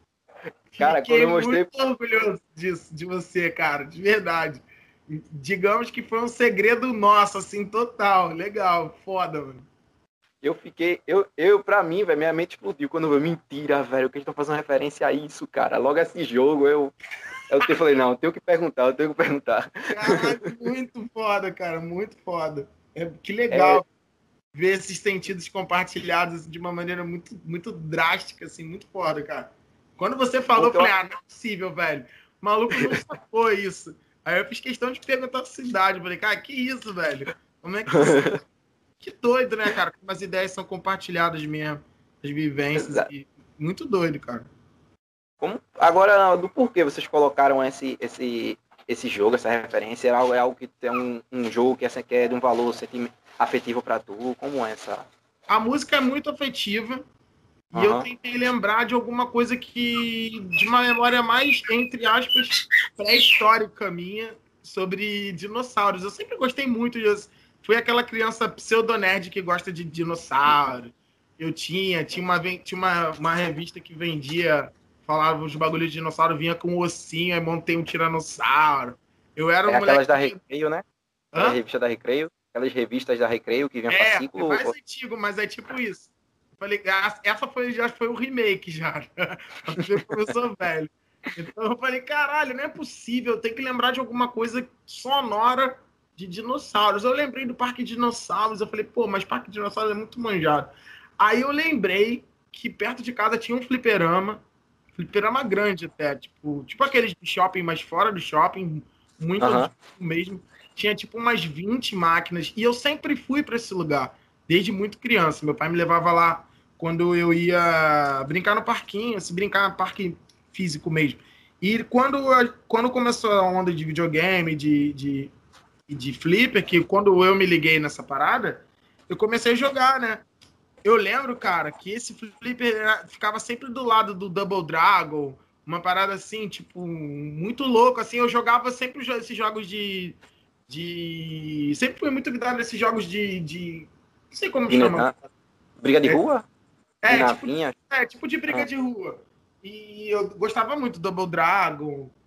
Tinha o Vendetta, gostava muito desses jogos. Nossa, cara, Vendetta. puxou do fundo do baú. E eu, lembro que, eu lembro que essa máquina era foda, moleque. Tinha sempre essa porra e sempre fazia o mesmo barulho. Eu falei, cara, é possível, mano. Aí eu lembrei dessa porra, eu falei, cara, vou procurar. E procurei e achei o jogo. Eu falei, não, a introdução da música vai ser isso. Porque a música fala sobre sobre, muito sobre afetividade, sobre amizade, sobre hardcore, sobre como, para mim, hardcore é, é, é, sinônimo de amizade, de fazer amigos. Ter uma banda, para mim, sempre foi fazer amigos e ter pessoas queridas perto de mim, suadas abraçando, se abraçando, pensando em como a gente é importante junto. Então, eu lembrei dessa parada Caraca, e tem tudo a ver. Eu acho que de uma maneira geral, assim, esse, esse rugidinho de tiranossauro. Cara, tu já jogou o jogo? Eu, eu não joguei. lembro. Eu joguei, cara. Ele é, ele é meio que um, um, um jogo de navinha, eu acho que a gente tinha conversado. É, é tipo, eu falei, né, 1984, sei lá o nome, 1949, não é, sei, eu não lembro. Mi, é, é 1940 e... 43, se não me engano, do, do é, jogo. Que é, que é um aviãozinho assim, né? Muito louco, caralho! Eu, eu, Esse, eu, vou te falar, eu nunca joguei, só que como ficava do lado do jogo que eu jogava, você fica jogando, fica naquela, mas aquele dinossauro sempre me chamou atenção. E gravou. é o Prehistoric Island dele. Aquele jogo é muito. É um jogo bobo de navinha, aquele, esse Prehistoric Island. E sempre tinha um, tem, sempre tinha um chefão, um chefão era sempre um algum dinossauro. Agora uma coisa que eu, que eu acho estranho é porque a abertura é esse rugido de dinossauro, mas é meio que um estegossauro, eu acho, é um, um... É, Qual é, o nome da... é um bicho e é, o barulho é de um bicho e. Uh... Se bem que a gente nunca ouviu o barulho de dinossauro também, né? É, né? Foi tudo emulado do, do, dos filmes, né? Então sabe. É, né? isso aí é meio relativo também. Falar que o barulho era de outro bicho, porque, porra, ninguém gravou, não. Mas é, é foda. E é muito, é. essa me marcou muito, muito doido, cara. É, tipo, é tu. Vamos, vamos entrar para essa parte de, de, de, jogos de fliperama. Tu lembra mais ou menos o, o quais jogos mais tu, tu, tu jogava? Ou se você Cara, já joga até hoje? Gostei muito desses jogos de briga de rua. Sempre gostei de Cadillac Dinossauros, Capitão Comando. Tinha um Punisher que era foda também, que era do jogo do Justiceiro, Vender. Uhum. E o que era legal desses jogos é que às vezes apareciam vários outros jogos com a mesma temática e, tipo, meio, meio roubados, assim. Que tu via, caralho, esse jogo é igualzinho o outro. Golden Axe, eu gostava muito, cara. Golden Axe. Street of Rage. Street of Rage, é acho que eu joguei do Play 3 ou Play 4. Cara, sensacional, assim. Eu tenho muita vontade de mandar um, mandar um emulador de Mega Drive. Depois que você me mostrou seu fliperama aí, eu fiquei com muita vontade de comprar um um emulador de, de Mega Drive desses malucos aí. Vou, vou, vou ver meu 13 terceiro do ano que vem se eu receber. vou pensar nessa possibilidade. Mas caraca, eu sempre gostei muito desses jogos, assim. Pensando. Eu gostava de, de jogo de ninja também, tipo Shinobi, Ninja Gaiden. Eu sou Team Sega, tá ligado? Eu fui jogar Super Nintendo muito depois, assim, eu sou Sonic total. Meu primeiro videogame. Meu primeiro videogame foi um Atari. Eu cheguei a comprar um Atari na loja com um Master System. Minha tia perguntou: Você quer comprar um Master System? O... Aí eu falei: Cara, eu, eu quero comprar um Atari, porque a fita do Atari era mais barata e tinha muito mais jogos. Eu lembro que quando você comprava uma fita, vinha quatro jogos. Era doido, era bem barato. Como o Master era, era novidade total, a, tipo, era tipo a mesma, a mesma relação era essa, né? a fita era cara, eu falei, pô, eu não vou comprar um cartucho caro, podendo comprar quatro mais barato. Sempre fui punk, tá vendo? Um maluco malandro. Aí, é falei, claro. Eu odiava Alex Kidd, cara. Puta que o pariu. Eu achava aquele jogo filha da puta de ruim. Eu falei, porra, que jogo merda! Aí depois eu fui pro, meus 8 bits eu fui pro Nintendinho que na verdade não era nem não, não era nem aquele Nintendo que você enfia a fita. Nem o Dynavision, era era acho que era um é tipo, o... era tipo um Dynavision da CCE, tá ligado? Era o High é Top o Phantom... Games, o nome do negócio. É um Phantom System, não? Era, era é, Dynavision não, Phantom, era tipo um Phantom pirata, tá ligado? Nossa. Um Phantom nacional, digamos assim. Mas aí quando eu comprei, quando eu comprei o Mega Drive, eu fiquei apaixonado, assim, caralho, eu jogava muito, assim, ficava virava, jogava Sonic pra caralho, Sonic, acho que acho que um ou dois, eu acho. Acho que foi um ou dois que agora eu não lembro, se, não me... se vinha na memória, eu, eu acho que se vinha na, na memória do, do Mega Drive, eu acho que era o Sonic 1 que vinha na memória. Eu acho que era o 1 mesmo. Nossa, velho, eu jogava muito, cara. Street, Street Fighter. Street Fighter eu gostava de jogar mais no Flipper. Que... Muito, a experiência era muito melhor jogar no Flipper. É, o 16-bit era muito ruim, né, cara? Assim, pra, pra transformar os jogos. Porque geralmente acho que os jogos eram mais de Neo Geo, né? Fliperama geralmente os jogos eram de Neo Geo. É, a maioria do Neo Geo, é então a própria placa da, da Capcom, que era CP, CPI ou SPR, alguma coisa, não lembro direito. Era bem melhor, né? Era muito doido. É, porque esses jogos foram desenvolvidos para fliperama, depois é que eles vieram para o videogame, assim, né? Então era como se você comprasse um vinil e gravasse uma cassete em casa, né? Era tristão, né? Você falava, caralho, vou jogar esse jogo aqui. Pô, Street Fighter era muito louco, assim.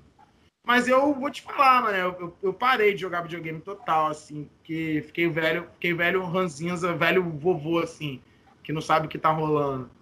E os videogames de hoje em dia, pra mim, mano, é, é tipo um filme. Eu não tenho vontade de jogar, eu tenho vontade de ver. Eu falo, caralho, que isso, mano? Eu, eu... peguei.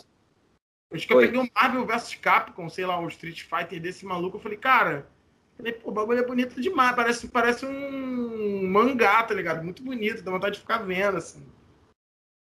É, eu. Eu, eu eu também posso até falar que eu parei também de jogar videogame, eu não tenho tanta, tanta vontade de, de entrar nessas, nesse jo nesses jogos novos, assim, como você mesmo disse, que é uma, uma, parada meio. parece muito cinematográfica. Eu dei uma parada até o, o, o PlayStation 2, mas meu, meu foco mesmo, que eu sempre curti, era sempre, é sempre esses jogos retrô.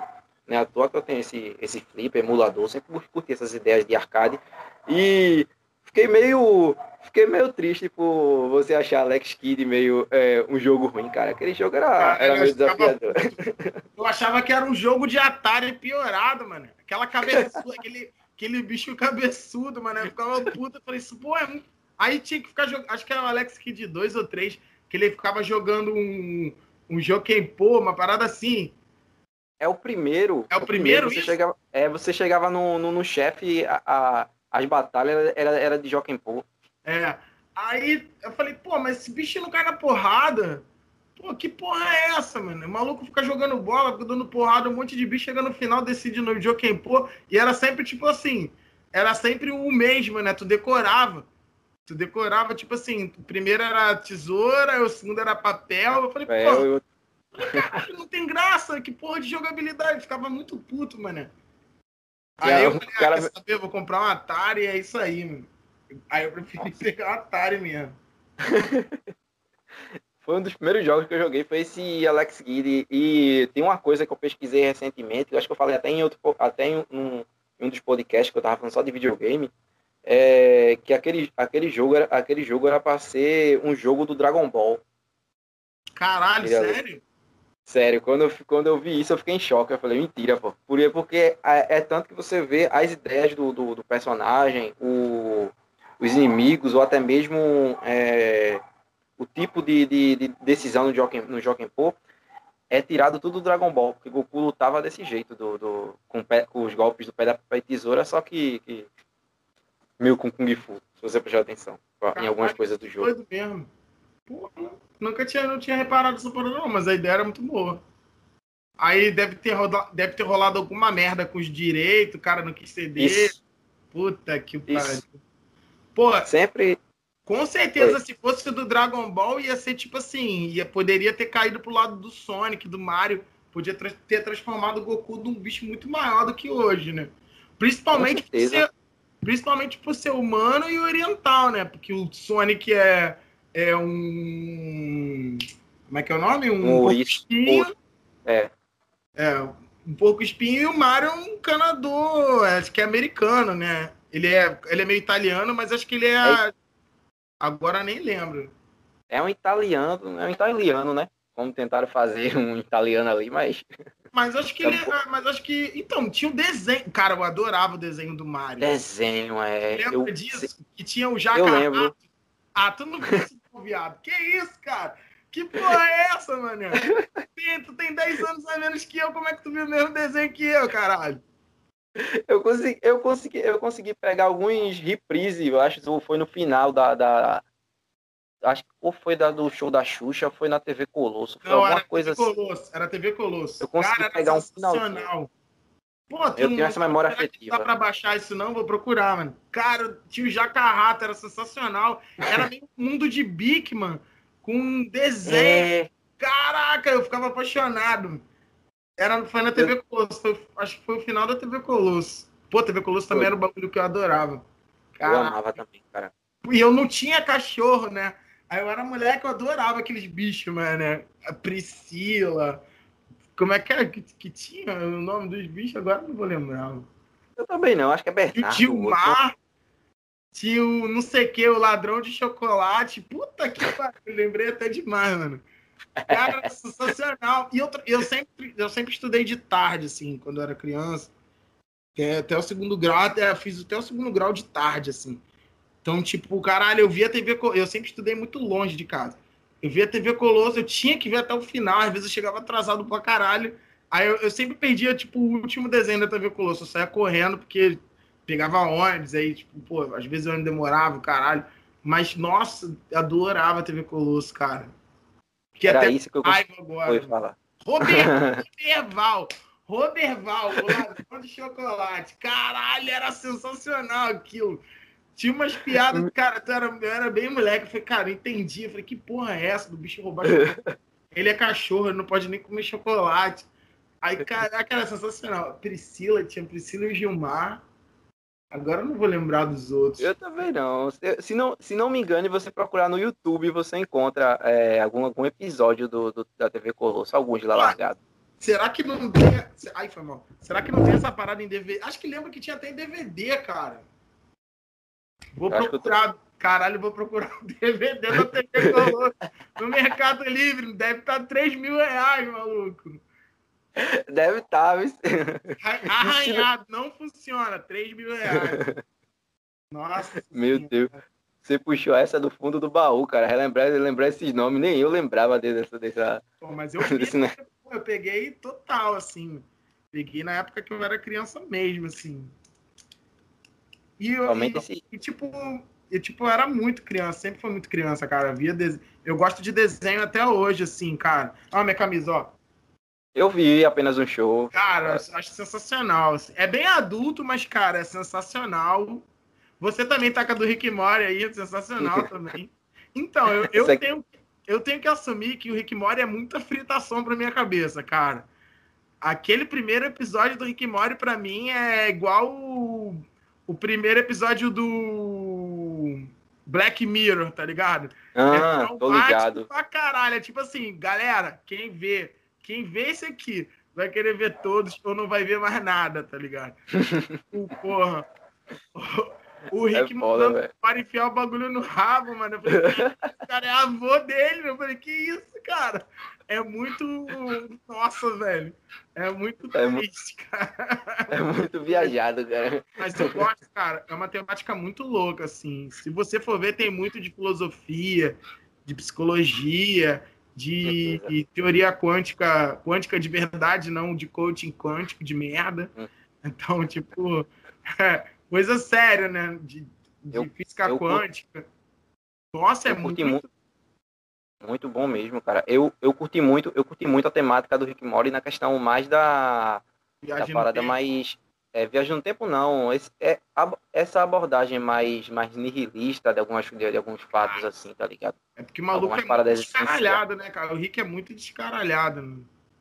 É aquela coisa de é aquela coisa que eu até fico me perguntando, quando você tem conhecimento de quase tudo, às vezes você pode ser até meio boçal da, da ou, ou, ou ignorante, tá ligado? É, é, é aquela parada, né? Não adianta você você ter conhecimento e não saber usar, né? Você Com acaba certeza. se utilizando de um jeito muito realmente grosseiro mesmo, né? E acaba virando fútil, né? Desnecessário. Né? Bem desnecessário. Tem uma. É fodaço, cara. Incrível, cara. Sem falar de a maioria das, das, das referências de, de, de, da cultura nerd, desde Star Wars, a tirar sarro de Star Wars, tirar sarro de, de, de Volta pro Futuro, entre outras e outras coisas assim, velho. É a própria dos próprios personagens e a doideira toda, né? Muito foda, Com muito... certeza. Tem um, tem, um, tem um outro também que eu não sei se tu já, se tu já assistiu. Eu até recomendo, como tu não é, és muito de nessa área meio do podcast, é um tal de Midnight Gospel. Cara, eu vi isso. Sensacional. Pronto. Aquilo ali, aquilo ali são tiras do, do, é. do de um podcast do criador do Midnight Gospel quando e ele vai fazer aquela parada, loucura. Quando eu vi, cara, eu falei, cara, o que, que tá acontecendo, velho?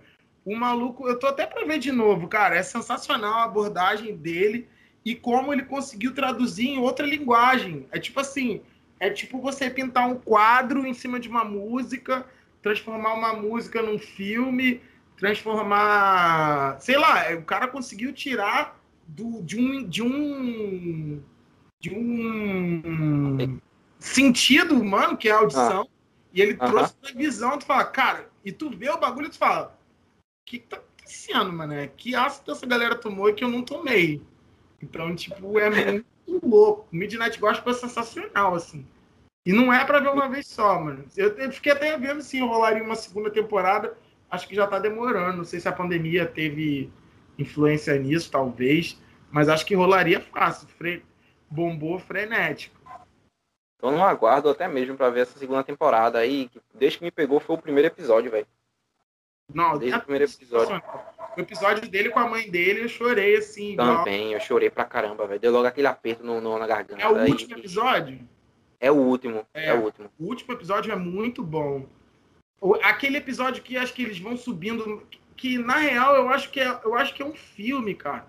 Eu acho que é baseado num filme que eles vão subindo e descendo as paradas assim, que é tipo uma torre que eles vão subindo. Caralho, é muito louco. É uma torre prisão que, que o cara faz uma parada e repete, ele vai e repete. Eu acho que tem uns três filmes naquele ali que é a mesma parada. Que é tipo aquele filme da. A Noite da Doninha, né? Como é que é o nome? Esqueci. É um filme que o cara. É tipo aquele Feliz Aniversário, que o cara morre sempre no mesmo lugar. Ah, aham. Então, tem uns oito filmes assim. E esse parada, essa parada me pareceu muito com um filme desse. É, eu acho que é A Noite da Marmota. O cara sempre acorda no, no mesmo é, lugar. É, A Noite da Marmota. É. O cara dorme, não sei o que, ele, ele, não sei se ele morre, não sei o que acontece. Aí no final ele já tá até descaralhado. Eu vou até baixar esse filme hoje. Pra ver. Eu sou um cara muito, entre aspas, do cinema. Não sei se eu posso dizer, me considerar, porque eu tenho uma memória horrível. Mas eu gosto muito de filme. Muito, muito mesmo. Eu, come... eu dei até uma parada, mas comecei a reassistir alguns filmes assim, velho. E a gente vê muita coisa boa pra caramba, somente essas ideias de, de algo mais é, não filosófico, eu acho é, até acho que até mesmo questões filosóficas também, né? e até mesmo e até mesmo meio que pessoal, é que você meio que tem um pouco de empatia, usa um pouco da empatia que pode acontecer com você. Tem um filme recentemente que eu vi que é, se não me engano, é o som do o som do silêncio.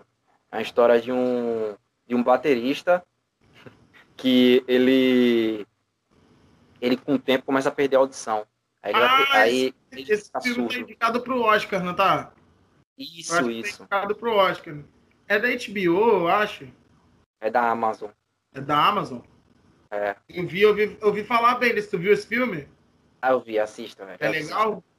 Pra caramba, velho. Ele acaba tentando reaprender o. o... Não, não dá spoiler não, não dá spoiler não, não conta Só não. isso, só isso. Aí é aquele negócio, sem falar de, de algumas coisas do que você, do que você tem que fazer para conquistar algo, ou que você perde, tá ligado? Para tentar, muitas vezes, e, e muito é, passar por cima dos seus princípios, ou não importa o que, o, o que você é, tenha ou não, de sempre de, de querer é, ir atrás de um objetivo e muitas vezes não ser o, o, o você não perceber e ver o quanto você perdeu de estar tá alcançando algo que. Entendi, caralho. Muito Tenta assistir. É meio louco, tá ligado? Tenta assistir. Tenta assistir ah, eu gosto de filme maluco. Cara, ontem eu vi o Dançando no Escuro do Las Trier com a Bjork. Cara, a Bjork pra mim, sei lá, velho. É porque eu, eu achava muito complexo, assim, ainda acho, porque ela é absurda. Mas ver ela atuando, eu falei, cara, por que, que eu não escuto Bjork todo dia, o dia todo? Nossa, cara, esse filme é sensacional. Eu não gostava muito do Las Von Trier, porque tem aquela treta dele. Não gosto muito dele, não, porque ele, como pessoa, é meio nazi. Então, tipo assim, já, porra. Mas esse filme, caralho. O Ninfomaníaca também é muito bom dele. Só, só que esse, meu amigo, a Bjork deu. Eu não sabia que era um musical. Eu peguei para ver, porque acho que eu vi alguma, alguém indicando. Eu falei, caralho, a Bjork com Von Trier. Que doideira, assim, né? Porra, a Bjork, pra mim, caralho, nem, nem vi se ela ganhou o Oscar, porque ela ganhou o meu Oscar no coração, assim. É Qual muito... o nome do filme? Dançando no Escuro, eu acho. Eu acho eu que vou é procurar. Dancer in the Dark. Acho que, acho que é isso, cara. Eu vou procurar, porque eu é acho que eu não. Se não é dançando no escuro, eu acho que é alguma coisa próxima. Eu vi ontem, a minha memória é uma merda, cara. Mas maluco, eu quero ver de novo já. A Bjork cantou a primeira palavra assim, eu falei, caralho, é um musical? Aí ela cantou dois minutos, eu já tava com a cara cheia de lágrimas, assim, eu falei, nossa, velho, absurdo, cara. Porque eu, eu posso, tu pode falar o que tu quiser dele, do Trier, mas ele tem uma parada muito punk de... Eu não sabia, eu peguei para ler outro dia as paradas dele lá, que ele tem um manifesto que é chamado Dogma 95, Aí ele criou umas regras, um decálogozinho lá, algumas regras, de que você só podia fazer um filme daquele jeito para ser enquadrado no, no, no, manifesto, né? No dogma. Uhum. É tipo uma parada, um manifesto artístico mesmo. Aliás, um filme muito bom sobre isso se chama Manifesto também, da, da... Esqueci o nome dela, cara. É uma atriz que fez. Acho que Senhor dos Anéis aí, um personagem do Senhor dos Anéis, que eu sou muito sou muito puto com essa porra de, de, de nome de artista, cara. Eu fico bolado que eu não decoro nada. Mas o nome do filme é Manifest. Ela faz tipo assim, é tipo um monólogo sobre a arte. O filme tem quase, não sei, mais, mais de uma hora e meia, acho que quase duas horas. E é só ela fazendo personagens que tem a ver com a nossa linha temporal da, da arte. Velho, é doideira, muito punk, assim. Eu vou, eu vou procurar para até mesmo sair um pouco desse, desse tipo de, de, de, cine, de cine blockbuster pipoca demais, tá ligado? Tem alguns então, filmes cara, assim que eu, eu acabo não Eu não vou te dizer que eu não sou, não, porque eu adoro Vingadores, cara. Muito. Eu gosto de filme de heróis, apesar de descer. Eu tô pra ver o Snyder Cut, mas já tô puto, que é quatro horas em frente à TV, é foda, né? Cara, eu creio que se você sentar e, e assistir de boa, sem pensar que há quatro horas, porque querendo a gente tira mais, mais tempo vendo uma série de, de, de, de cada episódio ser, ser é. uma hora. É exatamente por isso que eu não gosto muito de série, mano. Eu não gosto de ficar uhum. atrelado àquilo, tá ligado? Eu fico, me sinto mal, eu acho é muito angustiante, tá ligado? Eu não consigo. Eu vi poucas séries na minha vida, eu acho, eu acho uma linguagem muito interessante, porque às vezes você tem muito tempo e às vezes você deixa tudo para resolver no final, também tem aquilo, né? Eu gostei muito do WandaVision, cara. Eu vi, eu sou muito magro, eu sou uma Marvelette. Eu vi ansioso. E eu vi assim, eu vi todas, vi, vi, eu e minha namorada, a gente viu basicamente todos em dois dias, assim. Então, tipo, eu fico, fico louco. Eu gosto de ver assim, eu gosto de resolver. É igual o soldado. Como é que é? O é o Falcão o Soldado Invernal. Tá rolando aí. Assisti, tá rolando, eu não sei de porra nenhuma.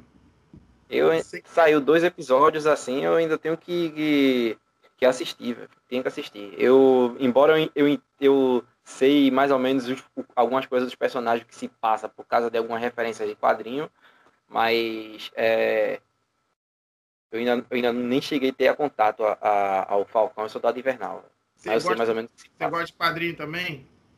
Curto pra caramba. Eu, eu lia mais quadrinho da, da DC. Da Marvel eu tive pouco contato. Eu acho que eu peguei a partir do, de, de desse novo universo Ultimate, com um Homem-Aranha mais descolado. Eu peguei então, mais isso. É... Pra mim, se você quiser ler alguma coisa, leia o Planeta Hulk, que é sensacional. Eu li pouca coisa do Hulk, Planeta Hulk, cara. Ficou muito legal no, no, Foi no Guardiões ou no Thor que teve aquela parada do. Foi no. Foi no Thor. Foi no Thor, Foi né? No, Thor. no Ragnarok, é. né? Foi. Ragnarok. É, eu sempre confundo com Guardiões da Galáxia, aquele lance lá meio interestelar do bagulho. Mas, cara, ficou muito legal, mas não chega perto do quadrinho. É sensacional. Com certeza não. O quadrinho do Planeta Hulk eu acabei de ler e bati palmas. Falei, cara acho que na metade eu já tava batendo pau. Eu, eu gosto é... muito de X-Men. X-Men pra mim é xodó do coração. Foi minha. Comprei, as últimas paradas que eu comprei na, na, na, na, banca, que na real sou velho, clássico de velho, que, que não lê porra nenhuma, eu compro e deixo aí. É, foi Guardiões da Galáxia, que eu gosto da Galáxia, que eu gosto muito. E Teve um outro também. Caralho, o motoqueiro fantasma cósmico. Puta que o pariu. Tu não viu isso? Eu tô não? sabendo desse, não. Não, não Nossa, vi, não vi. Velho. É, não, compra, mané. Compra. Acho que no site da Panini deve ter. O motoqueiro fantasma procurada. é uma parada do motoqueiro fantasma que acho que ele volta no tempo e vai matar o bebê Thanos. É sensacional, mano. Nossa, cara. E os, os caras conseguiram. é muito foda. Não tem, tem, tem isso, né, no, no Vingadores, o da viagem do tempo do Vingadores. Acho que o War Machine, o War Machine fala: por que, que a gente não mata o bebê Thanos? é. Os caras fizeram um quadrinho dessa porra, é sensacional, mano. É o motoqueiro, Caramba, motoqueiro fantasma, eu não, agora eu não lembro a história direito. Mas o motoqueiro fantasma e o justiceiro são a mesma pessoa. Cara, é absurdo. Meu Deus, nossa! É, eu não sei que é Castle, que é o, que é o é motoqueiro Frank, fantasma. Frank, Ca Frank Castle, o, é, o justiceiro. Frank Castle. Caralho, é muito foda. Que loucura, meu irmão. É Nossa. Eu, eu peguei. É porque eu, eu, sou muito relapso, cara. Eu compro as paradas, às vezes eu falei, não vou comprar mais nenhum livro. Aí compro o livro. Ah, não quero quadrinho. Eu vejo as capas e falo, caralho! Tem um Guardiões da Galáxia que eu comprei dois. Eu falei, porra, tô com dois. Eu gosto muito também do, do Surfista Prateado, acho sensacional também. Eu tomei um pouco um bode do, do, do surfista prateado devido a, a, ao que fizeram no, no nos últimos filmes. Aquilo ali, pelo amor de Deus. Quarteto Fantástico, cara... pelo amor de Deus, vai tomar no cu, mano. Tá Mas é sair. aquela parada, né, cara? A galera dos estúdios não tinha um compromisso. Por que, que a Marvel, para mim, é muito, muito, tá? 200 anos na frente da DC no sistema, no MCU lá, né, que a gente fala. Uhum. Os caras fizeram questão de criar um universo. Isso é muito difícil. Ninguém, ninguém conseguiu fazer isso antes. E às vezes, por mais que você tivesse isso no quadrinho, principalmente no X-Men, que é uma parada que eu lia mais, caralho, você matava o Wolverine e daqui a pouco no outro quadrinho você tinha a possibilidade de botar ele de novo, tá ligado? E simplesmente botar um asterisco lá no canto da, da folha e falar: essa, esse episódio ocorreu antes da morte do Wolverine. Pra fazer isso no cinema não tem como, brother. É com certeza não. de dólares, cara. Então, tipo assim, caralho, só essa parada do Snyder Cut já é ridícula, tá ligado? Tu vai ver um, tu vai ver um filme que o cara fez, mas lançaram outro, e o cara, porra, aí tu fala, pô, e aí, meu dinheiro nessa porra? Tá indo pra onde, tá ligado? Os caras só vão ficando trilhardário e. Pô, tem uns lances da DC que são muito ridículos, mano. Com certeza, cara. Pra mim, pra mim, pra mim a DC, ela só é, só é boa na questão do, de animações, cara. Eu lembro que fizeram um arco, eu lembro que, fizer, que é, fizeram um arco de animações é, de, em, em, filmes que foram, se não me engano, foram três ou foram quatro, juntando da, de, desde Quadrão Suicida até uma parte de, da junção do, da Liga da Justiça para ter o final de Darkseid. Cara, se você assistir o, o, essa animação Darkseid, acho que é essa Darkseid mesmo, é, você vê o, o massacre que ele faz na Terra bem pior do que ele faz do que do que Thanos fez na MCU. E você então, assistiu. Muito doido, né? Muito e, a, e, a, e, a, porra do, do, quadrinho, entre aspas, é muito mais barato e muito mais fácil de fazer. Como é que os caras têm uma preocupação tão específica com quadrinho, com, com desenho animado, não, não é nem quadrinho, com desenho é. animado, e chega na hora de fazer um filme que é aquela parada, caralho, eu quero ver o super-homem no cinema. Os malucos cagam, assim, de uma maneira muito clássica, assim, tu fala, caralho, mano, cadê o Christopher Reeves aí, que, que, que, que morreu e eu, não, eu sinto saudade, tá ligado? Fala, é, cara. É muito doido, né? E, e, eles, entre aspas, foram sempre muito muito baluartes, tá ligado? a Marvel luta com isso de uma maneira muito engraçada. Quando você pensa em super-herói, tu pensa no Batman e no super-homem sempre, assim. Sempre, claro, é sempre. É o Batman, o super-homem, sei lá, Mulher Maravilha, e depois vem, depois que vem a Marvel, vem o Homem-Aranha, o Hulk, o Thor. O Thor, caraca, sei lá, a galera nem falava no Thor. O Thor não tinha nem quadrinho, tá ligado? O, o quadrinho era... era... muito chulo, o quadrinho do, do, do Thor, É muito chulo, era bem difícil você encontrar um é. quadrinho da Agora então, que eles fizeram renovar, renovar então, o tipo, personagem. Tipo, porra, e o MCU veio pra, pra cair essa fase 4 aí, acho que é fase 4, né? Nossa. fase 4.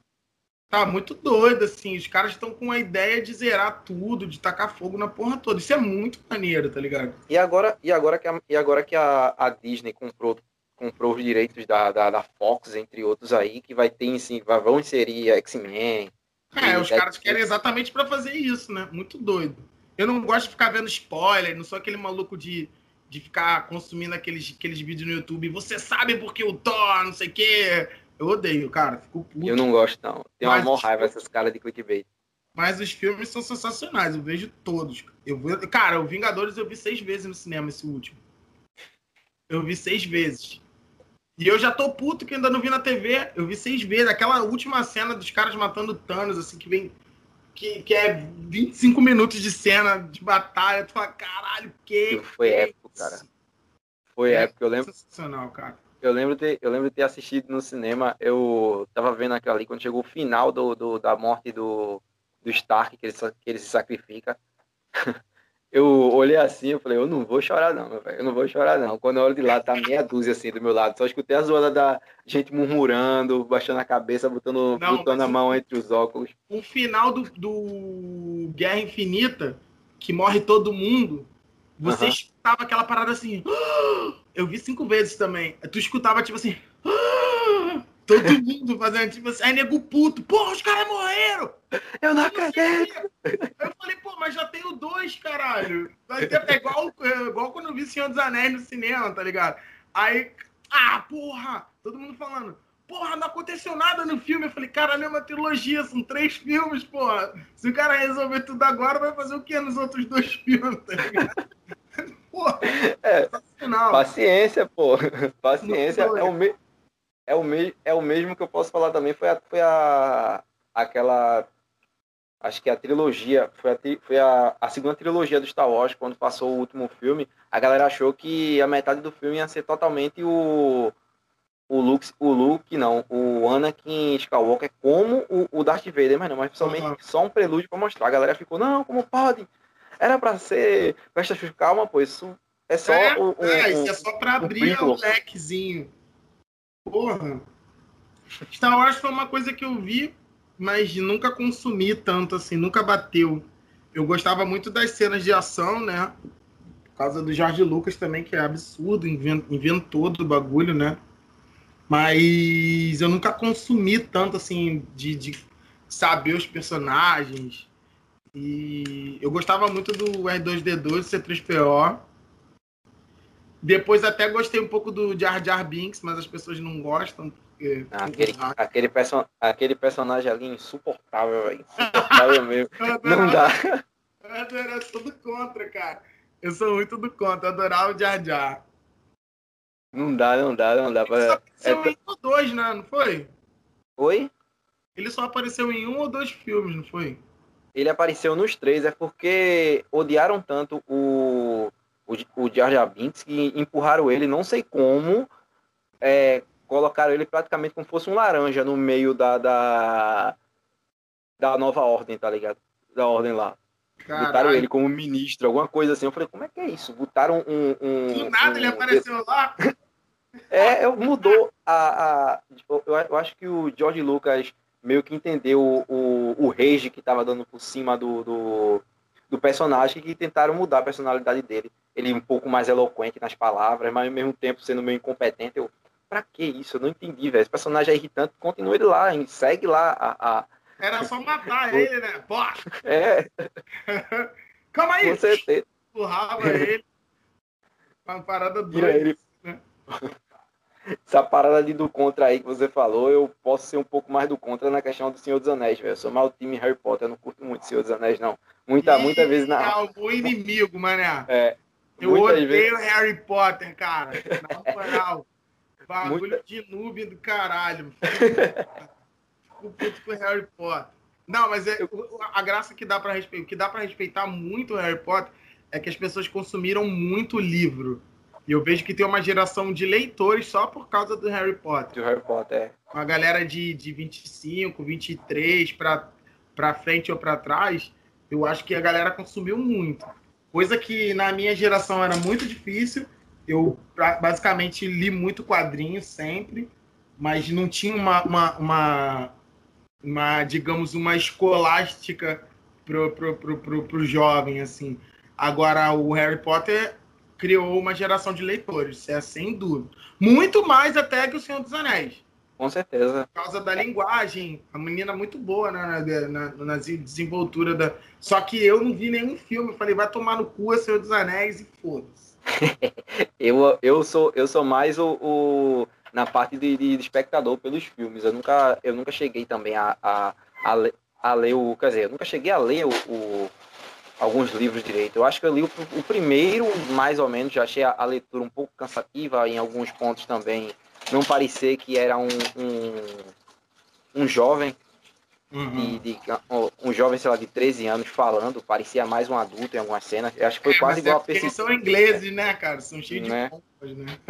Foi, foi, quase igual ao, ao modo como, como é portado o Percy Jackson em algumas cenas, porque ele é, às vezes a cabeça dele é, é, bem mais à frente do que, do que a idade. Pra, foi mais ou menos isso que eu entendi quando eu estava lendo em algumas coisas. Mas depois eu preferi mais pelo, pela questão do, de assistir os filmes. São Percy bons, Jackson eu não vi nada, cara.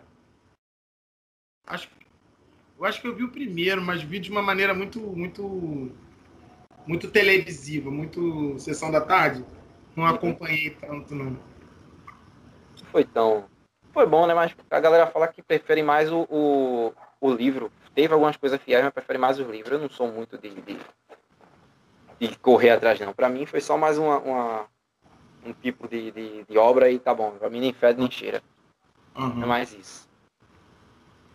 É, bem, vamos encaminhar para o final desse, desse podcast, Porra, que já estamos chegando a uma hora mais. Quero ver quem vai ouvir essa parada aí, a gente falando aí. Eu sou poseira, é foda.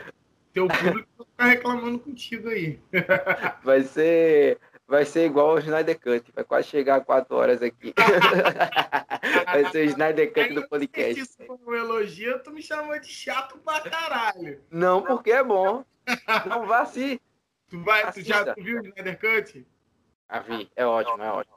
Tem aquela, tem toda, tem toda aquela coisa lá, é, Zack Snyder, tudo lento, tudo câmera lenta, aquela coisa mais não, sombria. É, isso aí não me incomoda. Eu sou Mas... um cara de filme chato. Eu gosto de filme chato. Problema é que a DC tem umas paradas, tipo assim, eu vi, pra você ver, eu vi no cinema o Aquaman no mesmo dia do Aranha Aranha Verso. É. Filme lindo. Eu vi a porra do Aranha Verso e falei, cara, o que que nego tá fazendo coisa, coisa com as animações. Eu fiquei muito bolado. Eu falei, cara, absurdo. Eu falei, caralho. Eu falei, é, mas vou ver um filme agora, né? Pô, filme do Aquaman. Pô, meu irmão, acho que na primeira, das primeiras cenas que o maluco vai falar assim, não, eu vou proteger ele, pode deixar. O maluco pega a criança e bota atrás da porta e fecha a porta. A porta, uma porta vidro, para proteger uma criança, isso porque ele tava muito preocupado eu parei assim, tipo, sabe quando tu tá no estádio de futebol que tu levanta, tu viu que foi impedimento, tu fala, cara tá impedido. assim, ninguém, todo, todo mundo caga pra você, por exemplo, eu assim, falei, caralho, tá preocupadão mesmo, botou o moleque atrás da porta e foi embora. Ah, vai Tem o lance da Mulher Maravilha também que é assim, não, os homens nunca pisaram nessa ilha antes. A mulher acabou de falar, parecia uma porrada de macho no meio da ilha, assim, fala, porra, Aí tinha a parada do. Tinha um negocinho que elas. Que elas, que elas protegiam, né? É a caixa materna. É. Caixa, já é o Aí, não, nossa sociedade de mulheres fortes foi feita para proteger essa caixa e nós defenderemos. Você quer ver o lobo da steppe? Uh, ela acabou de falar, não passou nem dois minutos. Vê o lobo da steppe, do nada, pega a caixa e some. Aí tu fala, cadê a porra do 2000, 3 mil anos que vocês defenderam que o cara chegou aqui e levou, simplesmente levou. Umas paradas muito, muito, sei lá, muito chinfrinha. Tu fala, caraca. Aí, tipo, pô, eu não sei. Pra mim, o... e olha que Mulher Maravilha, pra mim, foi um dos melhores, assim. Eu curti pra caramba. O, dois, é, o 86, 85, sei lá, ainda não vi, não. Eu também não vi, não. Quer dizer, eu não vi nem, nenhum dos dois do, do, do Mulher Maravilha. Não assisti nenhum ainda. Eu gostei, cara. Gostei muito. Mas eu... é tem essas paradas que tu fala, porra, sei lá. A falta de coerência, né? Se tu bota, sei lá, o Homem-Formiga, o Doutor Estranho é muito melhor do que qualquer filme desse. Fala, caralho. A, o compromisso, parece que ninguém tem um compromisso. Fala assim, nego não chega lá e fala assim, galera, ô, vamos acordar? Vamos fazer o bagulho que os caras estão ganhando bilhões, a gente podia ganhar menos do que eles, mas tá ali naquele patamar, porque é foda esse, esse, desse ponto eu, eu, já acho, eu já acho um pouco diferente, porque essa ideia de vamos lá fazer os milhões é o que prejudicou muito as obras de, do, da, da DC. Um, um, um dos exemplos desse mesmo é o que não, o que o que deu mais sucesso para eles, eles simplesmente deixam para lá, porque o próprio filme do, do, do Super-Homem deu bilhões para os caras e todo mundo espera uma segunda sequência. Nada. É, teve o Esquadrão assim, ah. Mas não é tipo. Não é o bilhão pelo bilhão, digamos assim. É tipo assim, é que a galera conseguiu articular uma parada que funcionou, tá dando certo de todas as maneiras, entre aspas. Uhum. Ah, o cara acha um furo porque não é assim no quadrinho. Pô, meu irmão, o cara conseguiu construir algum furo vai ter que ter, claro. É. Furo vai ter sempre. Por, até porque é nessa tapação de buraco que entram as brechas. Que o cara fala, ah, lembra daquela parada ali, ó? É aqui que a gente vai entrar. É assim que eles faziam no quadrinho. No quadrinho também era assim. Falou, pô, mas o Wolverine não tava morto. Aí vinha uma, um asterisco lá, morreu. Wolverine morreu na edição 28. Essa aqui é a continuação, não sei o quê. São nessas brechinhas, é, exatamente isso. Trazendo o universo Marvel pro, pro, pra questão da Disney, pro Disney Plus lá, você vai poder abrir umas brechas. O WandaVision ele começa de um jeito e tu fala, caralho! Aí ele acaba de outro e tu fala, não, maneiro. E mesmo assim não tá resolvido. Já é uma Entendeu? brecha para conversar. É. Eu acho legal essa, essa ideia de, de uma brecha para poder conversar entre a série TV para o cinema. Isso é isso, isso tá incrível. Fez isso, muito doido. E, a gente, uhum. e é um jeito de ganhar dinheiro dos dois lados, tá ligado? Com certeza. Tá consumindo streaming, vamos consumir, vamos fazer streaming. Se a galera ainda vai ao cinema, vamos fazer o cinema. Cinema é foda, né? Um, um filme que você vê, você paga um mês de streaming. Mas, tipo. Mas eu, cara, é, é igual você ir a show e você vê pelo YouTube, a mesma coisa. Tipo assim, a, a experiência é outra. Igual você, sei lá, ver um vídeo de culinária e comer a comida. É completamente diferente. Tá Exato. Ah, eu, vídeo, eu tenho um monte de vídeo de, de rios de culinária salvo. Aí chega, pô, nenhum deles me enche barriga. Isso aqui é doido, né? É um, é um, os caras criaram um certo compromisso, tá ligado? Criaram aquela ideia de, não, vamos, vamos estruturar, porque a gente vai fazer um plano de 20 anos, de 10 anos, 15 anos. E cada vez estão aí fazendo melhor e ganhando mais grana. Exato. Enquanto, enquanto, a, enquanto a DC só, só visou é, os, os executivos da, da Warner, né? Só visou somente a questão do dinheiro. Muitas vezes tentar imitar, ó, a Marvel está fazendo isso aqui colorido, vamos fazer lá. Só que esquecendo todo o conceito toda a ideia que podia colocar, que estava gerando dinheiro, querendo ou não. Só que para eles não estavam ganhando, ah, tá sombrio demais, ah, não tá Marvel demais. É tanto que para esse negócio, como eu defendo e falo, assisto o Snyder Cut, qualquer pessoa quiser, ah, mas eu não vou ver porque quatro horas. Aquele filme que é todo retalhado, e os problemas que teve também, até mesmo o próprio cara do que era do primeiro Vingador, de ser meio abusivo, botar algumas coisas totalmente necessárias que teve no, naquela versão de 2017. Isso aqui é uma, é uma coisa totalmente. É, como, é, como é quatro horas, é um pouquinho mais explicável, é arrastado em alguns momentos, claro. E, quer ou não, ele vai dar mais destaque, mais desfecho ao que é a motivação do Lobo da Steppe, a motivação também é, do de como as, as Amazonas estão para defender a caixa materna é muito melhor. Eu, Porra, eu achei. esse lance foi esse lance foi foda, mano. Tem uns, eu que eu eu sou eu relevo bastante essas coisas, porque é um filme de quadrinhos, eu ainda uhum. consigo ter aquele olhar de, de, olhar bonito, tá ligado? De criança mesmo.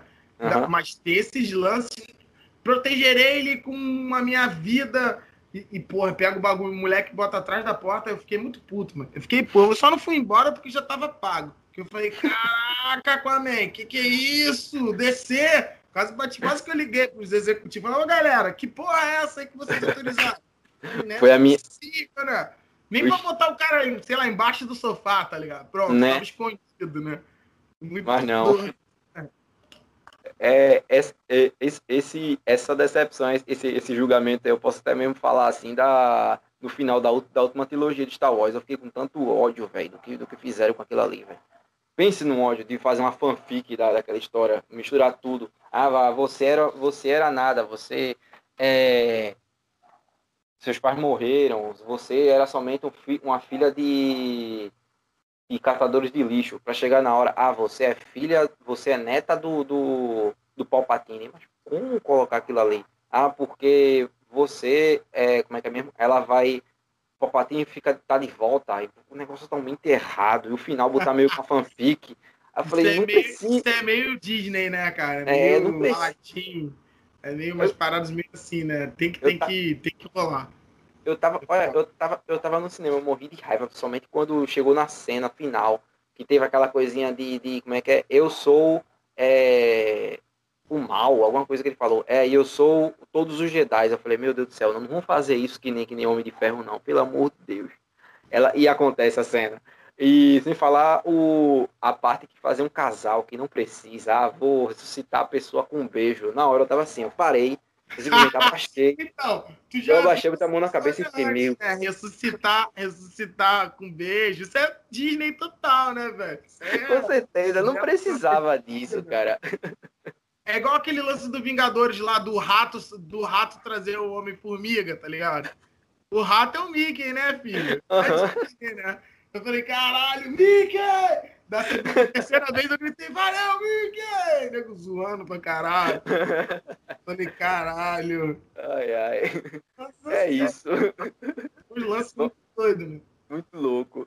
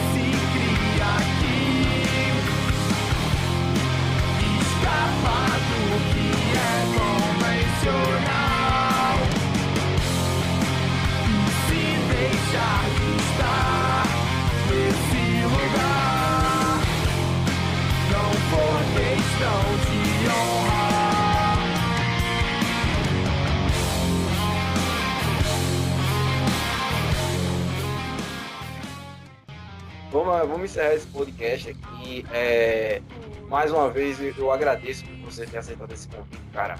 Pra mim foi, foi incrível, velho. Muito obrigado mesmo, cara. Muito obrigado. É, o carinho que eu tenho por, pela, pela Plastic Fire também, e também pela, pela sua pessoa, também tá sempre ativo na, nas redes sociais, responder. Se essa gente fina, todo mundo fala, ah, vai falar com, com, com, com o rei que, que ele responde, é mó, ele é mó gente boa, cara. Não precisa ficar com esse, com esse passe não, já querendo vai ter responder. Eu falei, caramba, velho. E eu vejo, espero que essa pandemia a gente possa ter mais uma normalidade, espero que, espero que futuramente a gente possa pelo menos trocar uma ideia pessoalmente. É, quem sabe com a minha voz na Subside, se tiver tudo certo, a gente possa dividir os palcos. Eu não sei, eu acho que meu, o vocalista da minha banda te mandou um link um, um EP da gente, foi só áudios do ensaio do. Eu não sei. Pô, manda ele... pra mim de novo, eu não sei. Agora eu não lembro, cara. Eu sou meio enrolado, mas, mas eu. Se tu mandar, eu vejo sim, sem problema. Eu Será que tu mandou? Ih, cara. Eu não sei, eu sei que ele mandou, ele, e, ele mandou um print pra mim. Isso vai fazer, eu acho que nos, nos dois anos. Né, ah, sério? Dois anos não. Foi, Ei, ah, desculpa! Dois anos não, dois anos não, peraí. Foi ano passado, ele mandou um print pra mim, aí, aí ele, ele. Ele mandou, olha, ele respondeu, ele elogiou o trampo, eu falei, tá ah, bom. Sim, agora eu não lembro porque, pô, é muita coisa, cara. Mas eu devo ter ouvido sim.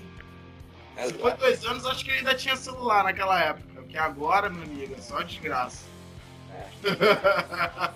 Mais uma vez eu te agradeço, cara. E considerações finais pra galera que estiver ouvindo esse, esse, podcast, que aguentou essa, essas horas Pô, conosco. Cara, antes de mais nada, eu quero pedir desculpa, galera.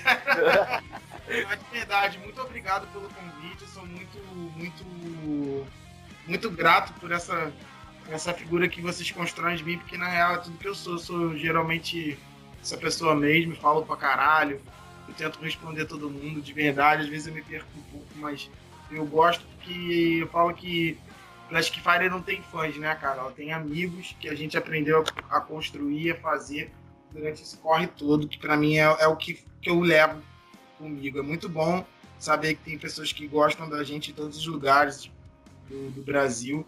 E é muito bom trazer essas pessoas para o meu, pro meu, pro meu íntimo. Você está no meu quarto aqui agora, total junto de mim, de verdade. Muito obrigado, agradeço, espero que a galera curta, manda pra gente, pra gente poder divulgar também.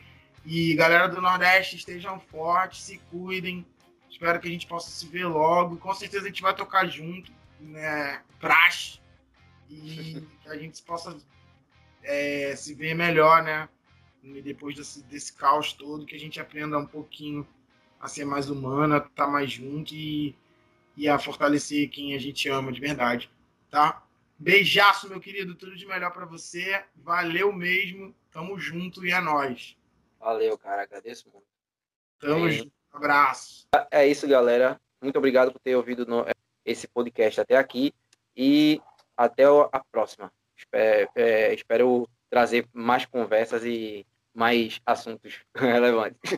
um abraço.